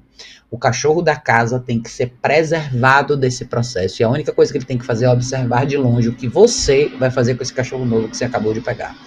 Todo cachorro que entra numa casa que já tem cachorro vai ter que ter a sua liberdade de escolha cortada pela raiz e todo o tempo desse cachorro vai ser com você, ser humano da equação, distante do outro cachorro. O máximo que o outro cachorro da casa pode fazer é observar de longe e mais nada. É isso que vai garantir que eventualmente esses dois cachorros possam dividir o mesmo espaço com você, sem ter problemas de cachorro ter posse sobre você, disputa por, pela sua atenção, disputa por qualquer outra coisa, ou disputa hierárquica entre os próprios cachorros, tá? Se o cachorro mais novo é jovem, independente da idade, mas principalmente quando a gente está falando de um cachorro mais jovem, esse cachorro já tem que entrar na sua casa dentro desse trilho de disciplina e de estrutura para que ele não cometa erros. Quanta gente falha porque coloca o segundo cachorro em casa e começa a ter os problemas que a gente escuta o tempo todo. Os cachorros um enchem o saco do outro. Eles, muita gente interpreta isso como brincadeira, mas não é. O cachorro que acabou de chegar enche o saco do cachorro mais novo, ou vice-versa. Tem xixi cocô fora do lugar, tem pegar sapato, tem morder coisa, tem latir pro vizinho. Nada disso precisa acontecer. Nada. Se você começar com a caixa de transporte, com a coleira e com a guia, dividindo o tempo desse cachorro na fase 1, que é literalmente microgerenciando o cachorro. Enquanto ele não tá, quando ele, quando ele não tá com você, literalmente treinando ou fazendo exercício passivo com você ou caminhando, seja lá o que for, ele está na caixa de transporte. O seu segundo cachorro vai continuar a ter a vida normal que ele tem, se a vida dele for bem estruturada, senão ele vai voltar para esse mesmo trilho de estrutura também, tá? E eu acho que esse exemplo é um exemplo bem legal, porque às vezes as pessoas podem falar, não sei se é o seu caso ali, mas como muitas pessoas têm um cachorro só, e a pessoa fala, ah, meu cachorro sempre foi tranquilo, nunca teve problema com outros cachorros, mas eu trouxe outro cachorro para minha casa e ele não aceitou.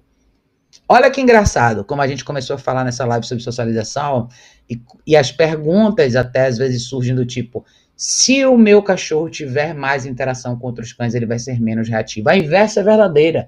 Você pode ter um cachorro que nunca teve problema com outros cachorros, mas vai ter com aquele que você trouxe na sua casa. Estão entendendo? Como a realidade prova a minha teoria, não é a rua não tem nada a ver, o que o seu cachorro faz na caminhada na rua não tem nada a ver com como ele se comporta em casa, e isso está diretamente relacionado com como o cachorro te vê e como você orquestra o dia a dia dele. Então, eu falo, aqui em casa eu tenho esse exemplo, a Lucy não gosta da Emma, e ponto final, e não tem problema, elas vão conviver bem o resto da vida assim. Eu não preciso que elas sejam amigas, eu não preciso que elas brinquem, eu não preciso que elas se gostem, preciso que elas se respeitem. E a raiz, o espírito, o que tem por trás da socialização. É isso, gente. Respeito, tá? Uma relação de respeito só vai acontecer se você estiver presente para intervir. E dá muito mais trabalho assim, dá, e todo mundo imagina que é só pegar o segundo cachorro e botar em casa que tudo vai dar certo. É já jogar o dado para ver se vai dar certo. 99% das vezes não dá. Tem as pérolas que não dão, não dão problema? Tem. Mas mesmo essas pérolas que não dão problema, acontece uma série de coisas que as pessoas não veem. Não dá problema, porque às vezes o cachorro, um dos cachorros, é mais tranquilo, é mais submisso, tolera mais o outro cachorro enchendo o saco dele. E muito disso vai acontecer quando você não está ali para ver, tá? Então isso é super importante.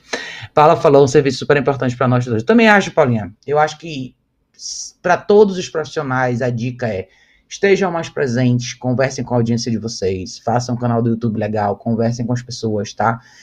Nada melhor se a gente pensar em estudo científico, que é observar, testar e provar. Nada melhor para provar sua teoria do que ouvir o relato de pessoas de verdade que têm cachorro. Escutar onde elas estão, é, qual a situação que elas vivem com os cachorros delas, quais as dificuldades que elas têm e por aí vai. Nada melhor do que isso. Isso é melhor do que qualquer livro que você pode ler, do que qualquer palestra que você pode ouvir é ver o universo de verdade das pessoas com os cachorros. Então, acho, hoje foi bem legal, porque a gente até conversou bastante sobre essa, essas dúvidas, né?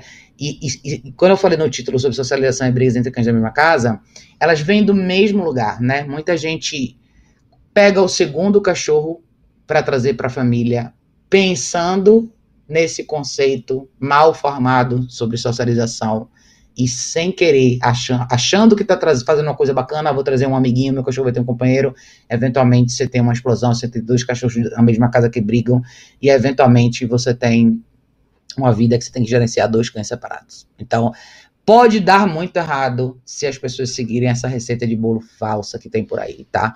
Versus você prestar muita atenção no quanto a educação de um cachorro vai demandar de você individualmente, para depois você pensar se você tá ou não disposto a passar por isso com o um segundo cachorro.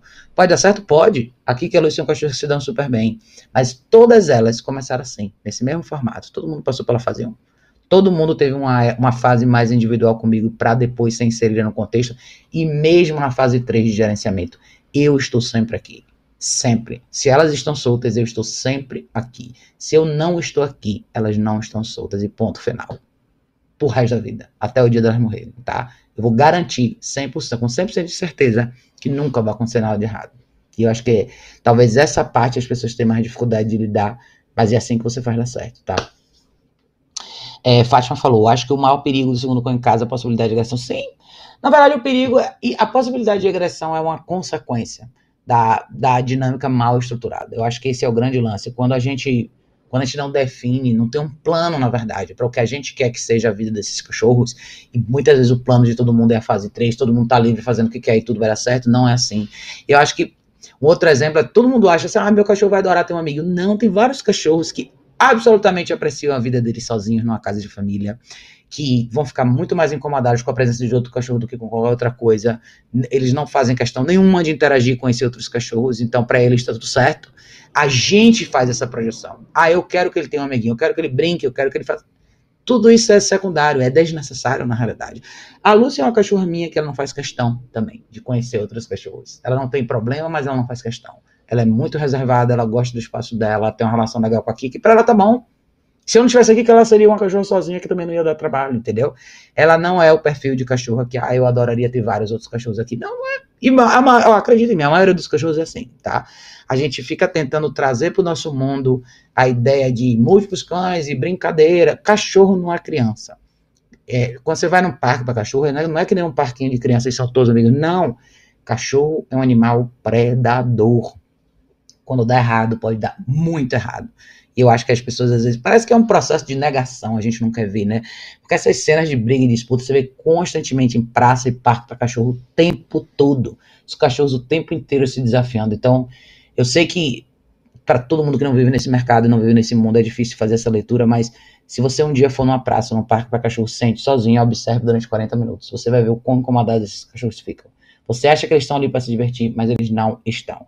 É um perseguindo o outro, é um controlando o outro, é um montando no outro, é um mordendo a orelha do outro. Não tem nada de agradável para o cachorro. Eles chegam cansados em casa porque foi uma tarde ou uma manhã de estresse. Essa é a realidade. Tem gente que vai falar, ah, Raquel, que absurdo, não é bem assim, meu cachorro gosta disso. Será? Ou é você que enxerga, você que acha que ele gosta disso? E mesmo que pareça ser super divertido, o que o seu cachorro está aprendendo ali? São perguntas importantíssimas que as pessoas têm que levar em consideração, tá? Vinícius perguntou, Raquel, você poderia indicar algum livro sobre comportamento canino e afins? É, Vinícius, tem vários que eu gosto, tá? É, eu mostrei na live de ontem, eu vou mostrar aqui eu vou mostrar aqui para você no meu site uma lista dos livros que eu gosto. Tem muito livro em inglês, mas se você quiser ver, é só você entrar aqui em serviços e produtos, no link de loja online. Quando você entrar aqui, você vai ver vários links dos livros, desses livros todos aqui que eu acho que são legais, tá? Alguns desses livros não vão ser necessariamente voltados para cachorro em si, mas tem muito livro sobre interpretação humana, relacionamento humano e por aí vai. Mas, dito isso, tem muito livro para isso aqui, tá? Para coisa de cachorro. Então, tem uma lista bem legal. É só vocês entrarem. Se achar essa lista aqui, é só no site. Vocês vão entrar em serviços e produtos, loja online, tá? E a listinha toda vai estar aqui. Tem muita coisa legal para se ler aqui também. Mas eu vou falar uma coisa que eu falei ontem. Estudem bastante sobre comportamento humano. Talvez essa seja a parte que todo mundo mais precisa entender, que vai fazer mais sentido para vocês quando vocês pensarem em por que, que o ser humano projeta tanta coisa no outro, de onde veio essa carência, essa necessidade tão grande, esse apego tão forte que a gente teve com os cachorros e, e por que, que muitas vezes a gente tem uma expectativa que não condiz com a realidade quando a gente fala do, da relação da gente com nossos cães, tá?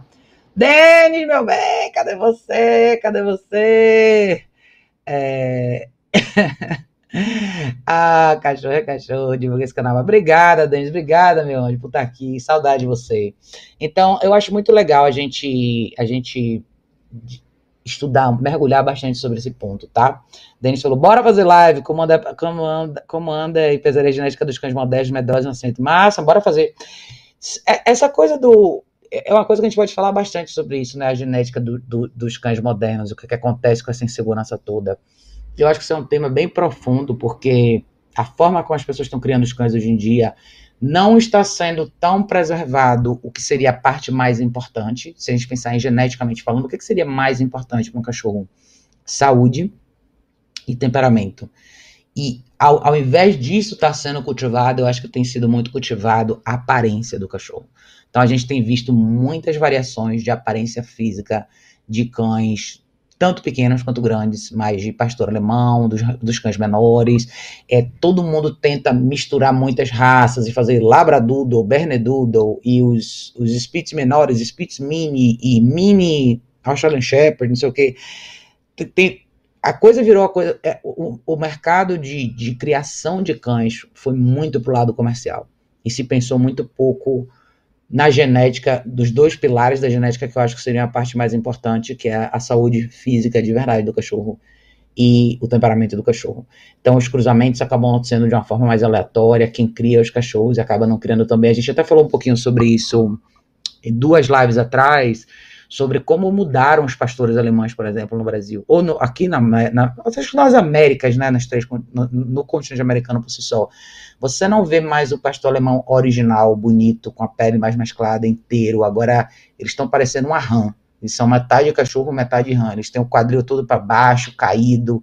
E por alguma razão, esses são os cachorros que ganham competições, que ganham prêmios por aparência. E eu tenho muita pena desses cachorros, que eles se tornaram cachorros assim no lado de saúde extremamente frágeis, é articulação totalmente destruída. E eu tô falando do pastor, mas tem outros, os bulldogs ingleses, os bulldogs franceses, os pugs, com o nariz aqui na testa. Não sei como é que esses cachorros conseguem respirar. Então, a gente a, a, alteração que foi feita na pensando na aparência dos cachorros tem um preço altíssimo, cara. Tem um documentário muito legal, muitos anos atrás, nossa, deve ter o quê? Uns 7, 8 anos atrás, é, sobre essa alteração genética que foi feita nos cachorros. É, eles foram mudando né, os cruzamentos. Os Goldens, por exemplo, que começaram como cachorros dourados, escuros, caramelos. Hoje os Goldens são brancos praticamente. É o que todo mundo quer. O cachorro mais clarinho, o pelo mais loirinho. E aí você acaba não tendo do cachorro que você realmente gostaria. Você começa a ter esse, essa esse mar de golden labrador todos com câncer, problema de articulação, câncer super jovens, cachorros morrendo com 5, 6, 7 anos de idade. Então, é muito complicado. Eu, para vocês que gostam e querem de repente adquirir um cachorro de raça, tome muito cuidado na hora de fazer essa escolha, cara, de verdade. Eu amo várias raças de cães. Mas hoje a minha resistência mesmo para ter um cachorro de raça tá justamente no elemento saúde, cara. De verdade. Talvez Temperamento também, mas saúde em primeiro lugar. Como esses cachorros estão ficando doentes por qualquer coisa. Doença de pele, alergia, dificuldade para respirar, doença endócrino, mas assim, uma coisa surreal, assim, fora da realidade. Então, acho que são coisas que a gente precisa considerar mesmo na questão de genética. Daria para a gente falar muito sobre isso, sobre como isso tudo, tudo, alterou. E falando de genética, como você tinha perguntado sobre cães medrosos, claro que isso vai, isso vai ter um impacto, né? Você, eu acho que parte do temperamento dos pais transita um pouco para os filhotes. Eu sei porque eu, eu conheço um canil muito bom aqui de Australian Shepherd e os cachorros deles todos têm um temperamento magnífico. Isso é muito legal de ver como parte disso se transfere. Você tem uma mãe, um pai mais confiante, você tem um filhote mais confiante. Então, é difícil você ver um cachorro deles mais inseguro, mais medroso. E isso acaba acontecendo muito, porque, porque de novo, ninguém está preservando e prestando tanta atenção assim quem são esses cachorros que estão procriando. E tem que tomar muito cuidado com isso. Então, existe uma linha que se, que se, que se encontra no meio do caminho, no lado de temperamento, mas é, também porque as pessoas não tomam muito cuidado com o que elas estão produzindo. Elas não pensam muito nisso. Então, muitas vezes, os, os cachorros que cruzam para ter filhotes, não sei, não posso falar muito, eu conheço poucos canis, mas são poucos os canis que tomam bastante cuidado para manter esse cachorro numa rotina bacana, para o físico e o psicológico do cachorro ficar legal. E a gente vê um efeito disso nos filhotes, né? É, Rodolfo falou: tem um cão que é um verdadeiro lord, zero trabalho em casa. Se deixar, ele fica o dia todo no place, mas é muito arisco em relação a outros cães. Eu tenho interesse em pegar outro filhote. Você acha que eu poderia deixar apenas o filhote na caixa de transporte? Rodolfo, você pode pegar um segundo filhote, mas eu acho que vai ter que passar pela fase 1 com o seu novo filhote, tá? E a fase 1 não é que o seu filhote vai ficar o tempo todo na caixa, mas você vai criar uma rotina durante alguns meses entre você e esse filhote e o seu cachorro mais velho não vai, só vai observar, tá? Você vai gradativamente inserir ele no seu universo com seu cachorro, mas não pensando que eles vão ser super amigos, mas pensando que eles vão ser dois cachorros que vão se respeitar, tá? Então, quando eu falo da fase 1 é a caixa de transporte é sua melhor amiga, é sua parceira na fase 1. Porque quando você não está com seu filhote, ele vai estar na caixa, seguro, sem incomodar o seu cachorro mais velho e vice-versa, tá? Nesse processo, os, lembre que os cachorros já vão estar no mesmo ambiente, eles já vão saber que o outro está ali, eles vão sentir o cheiro do outro, vai estar presente. Então, de uma forma ou de outra, eles já estão incluídos no mesmo contexto. O que você não está permitindo acontecer é a interação. E se você preservar bastante, trabalhar bem na fase 1, quando você der um pouco mais de espaço, vai ficar muito mais fácil para o seu cachorro mais velho lidar com isso, tá? Então não vejo motivo para você não pegar um segundo cachorro. Se você estiver disposto e souber o que você está fazendo, a longo prazo eles podem ter uma relação legal. Eu acho que assim, a, a Emma está aqui em casa há um ano e um ano, um ano e pouquinho, um ano e meio mais ou menos. E ela tem bastante tempo aqui. Ela, assim, ela convive com a luz. Ela só, eu só criei nelas um hábito de uma respeitar o espaço da outra. Então, várias vezes vocês vão ver elas senta, deitadas um place do lado da outra, elas caminham juntas, fazem tudo juntas. Eu, o que eu preservo é esse respeito do espaço. Então, quando eu falo isso, parece que você vai isolar um cachorro num canto da casa e outro no outro. Não é isso. Você vai não, você vai cortar essa asa, essa, essa, essa ideia de interação. Isso é a única coisa que você vai cortar. Fora isso, os cachorros estão sempre no mesmo ambiente. Então, sim, tem a possibilidade de você fazer isso sem problema nenhum. É, Denis falou para de montão. A cada dia, filhotes de 4 a 6 meses, péssimos, border, pastor e assim vai. Pois é. É difícil. A gente tem. Border Collie também aconteceu muita coisa com esses cachorros. Eles se tornaram cachorros bem estranhos, cara.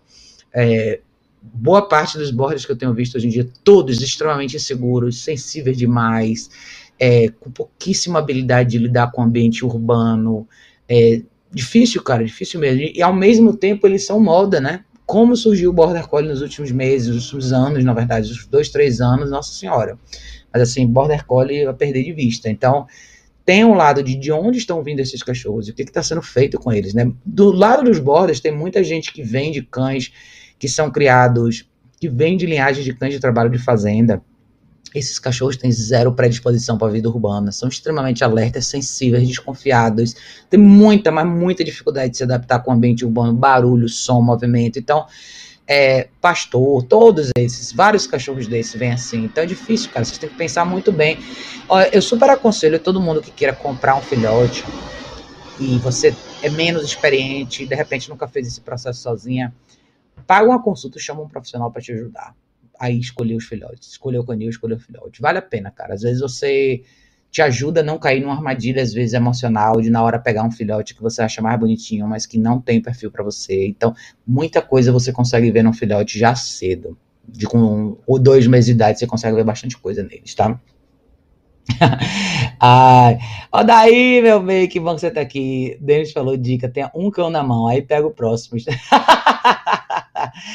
Ó, eu, eu concordo com o Denis, um cachorro de cada vez, cara. Crie um cachorro de cada vez. Pegue um, crie direitinho, alinhe esse cachorro, passe pela fase 1, 2 e 3, aí depois você pega o segundo. Uma vez que você tem essa experiência, fica muito mais fácil. Hum. Do que pegar dois, três cachorros de uma vez só, e aí daqui a pouco você tem um problema enorme na mão.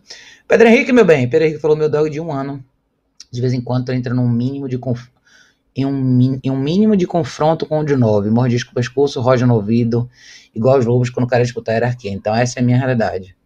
É, que mais você falou? Isso porque o de um ano. O que o de um ano está desde filhote com o de nove, não tem por que ele estar. Mas não é uma questão dele estranhar, é, Pedro. Aí você falou: os filas aborígenes um dos cães que mais apresentam problemas de se adaptar com sons urbanos e muitos movimentos de pessoas, e a genética deles é assim mesmo. O lance que você falou desses cachorros, Pedro, não é uma questão deles estarem juntos há um ano, é uma questão deles estarem juntos o tempo todo fazendo isso. O que é desconfortável hoje vai ser desconfortável amanhã. O que o seu cachorro, para o seu cachorro, é elemento de estresse hoje, não vai deixar de ser amanhã simplesmente porque isso acontece o tempo todo. O fato de você deixar isso acontecer é o que faz com que essa relação seja ruim. E cuidado, meu Pedro, cuidado, cara. Isso aí pode progredir para uma coisa muito perigosa, tá? Muitas das pessoas que relatam sobre brigas de cães da mesma casa começaram assim. Então, eu sei que você gosta muito desse lado instintivo dos cachorros e dessa dinâmica hierárquica entre eles, mas lembre, no, na natureza, cachorro morre por muito menos, tá? Eles não têm pena. Então, a gente, no universo urbano, é, o nosso papel é garantir essa fronteira, essa limitação, para que o cachorro não tenha que agir de forma predatória para resolver os problemas que ele tem que resolver. É por isso que o cachorro conta com a gente, é por isso que a gente trabalha a nossa liderança, é por isso que a gente trabalha tanto a nossa relevância para os cachorros, para eles não ter que voltar pro lado predatório deles e resolver do jeito deles, tá?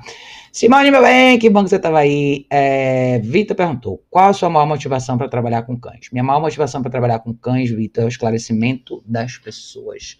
Eu gostaria muito, eu sempre gostei de cachorro, e eu gostaria muito que as pessoas conseguissem apreciar a vida com cães como eu aprecio. Eu acho que essa é a minha motivação. Eu quero viver num mundo onde as pessoas não tenham tantos problemas com os cachorros. Eu quero viver num mundo onde as pessoas entendam como incluir o cachorro na vida delas, sem problema. Viver com cachorro é muito massa. Eu adoro cachorro. Eu acho cachorro um bicho sensacional. Eu vivo com cachorros há muitos anos e eu sei quanto é legal quando você tem um cachorro massa com você. É, tem muita coisa de companhia, de companheirismo. Tem uma coisa muito legal que a gente aprende desse lado mais é, natural da gente de enxergar a vida com menos palavras, mais silêncio e mais ação. Tem milhares de, de, de aprendizados, né, de lições, vamos dizer assim, que a gente tira da vida com os cachorros. E eu acho que a sociedade de hoje está sendo privada disso, porque a sociedade de hoje não entende como fazer isso de forma efetiva. E o que, o que deveria ser feito com tanta naturalidade hoje é visto como coisas ruins. Quando a gente fala de correção, de restrição, de disciplina, as pessoas veem isso como uma coisa ruim e sem querer elas caem na mesma armadilha de sempre. E infelizmente você tem no final pessoas extremamente frustradas que eventualmente terminam a vida com o cachorro e falam: nunca mais na minha vida eu quero ter cachorro, porque teve uma experiência ruim. E um cachorro que teve uma vida de muita restrição, de isolamento na realidade, que é o que acaba acontecendo com eles, porque as pessoas não sabiam o que fazer com eles. Então acho que essa é a minha motivação. No fundo, no fundo, acho que a gente a gente tem que pensar que a gente não pode, eu não poderia adotar todos os cachorros do mundo. Eu não posso assumir para mim essa responsabilidade. Eu tenho que passar para frente o que eu sei e tentar ajudar o máximo de pessoas que eu puder para que as pessoas tenham uma vida mais legal com os cachorros delas. Eu acho que é mais ou menos isso aí, tá? Vida com cachorro pode ser maravilhoso, mas só não é ainda porque a gente tem algumas barreiras para derrubar, culturalmente falando, e a gente tem pessoas do outro lado fazendo questão de manter essa muralha cada vez mais alta. E eu não acho isso justo com as pessoas e não acho isso justo com os cachorros, e é por isso que eu tô aqui fazendo essas lives todas, tá? É, Denis falou, galera, procura os profissionais qualificados, economizando conhecimento traz muitos problemas futuros, né? É isso aí, Denis, com certeza. Eu tenho que vir conhecer a boa. É muito legal vocês. E eu acho que assim, pegando o gancho do Denis, antes da gente finalizar, quando vocês fizerem a pesquisa de vocês, procurem saber quem são os profissionais que vocês estão tendo como referência. Melhor dica é veja o material que esse profissional distribui de verdade. Veja se você tem a oportunidade de ver esse, esse, profissional trabalhando com casos diferentes, cachorros diferentes. Veja se essa pessoa tem uma, um diálogo aberto com a audiência dela. Não acredite só em palavras, de verdade, tá? Vejam pessoas que têm uma argumentação bacana, que mostrem de verdade para vocês o que vocês precisam fazer, que mostrem atividade com os cachorros, mostrem o dia a dia delas com os cachorros. Não fiquem só nessas propagandas, é, no preço mais barato, no desconto. Não é assim, tá? Esse serviço é um serviço, é um serviço muito pessoal. Não é que nem comprar um par de meias. Você está investindo em uma coisa que vai ter um impacto direto na sua vida. E, infelizmente, não é todo profissional que tem essa mesma linha ética, que tem você e o seu cachorro como prioridade. Muita gente não tem. Então tomem bastante cuidado com isso, tá? Hoje, no mundo de hoje, 2020, vocês têm a oportunidade de pesquisar bastante, vocês podem ver vídeo no YouTube, vídeo no Facebook, vídeo no Twitter, vídeo em qualquer lugar, é, um site legal, todo mundo pode fazer isso. Eu fiz tudo sozinha, eu fiz todo o meu site sozinha, eu mexo, organizo minhas coisas do YouTube sozinha, do Facebook, todas as redes sociais sozinha. Então não, você não precisa ser uma pessoa com milhões de habilidades, você só precisa estar disposto a abrir esse diálogo com quem está afim de te ouvir. E tem bastante gente precisando de ajuda. Se eu, eu podia fazer live todo dia aqui respondendo perguntas que as pessoas me mandam no YouTube, eu não tenho tempo de fazer tanta mas as pessoas têm dúvidas de verdade sobre as coisas mais simples do mundo. Então, procurem profissionais que têm esse grau de esclarecimento e mostram o trabalho deles para vocês todos os dias. É isso que vai fazer diferença, tá bom? Mas é isso, gente. Obrigado a todos vocês que vieram nessa live surpresa de hoje. É, eu vou ver se eu volto mais essa semana, talvez na quinta-feira, para fazer uma live com vocês, tá?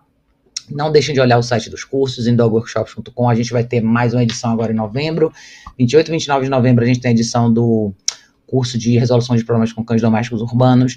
E 10 de dezembro, 10, 11, 12, 13 de dezembro tem o curso presencial de coleira eletrônica aqui em São Paulo. Então, quem está afim de aprender a trabalhar com colar eletrônico, essa é uma oportunidade fantástica, tá? Trabalho com cães domésticos urbanos na prática, pode trazer seu cachorro e vamos que vamos, tá? Vai ser sensacional. Tá tudo lá, não deixem de visitar também o site educaçãocanina.org.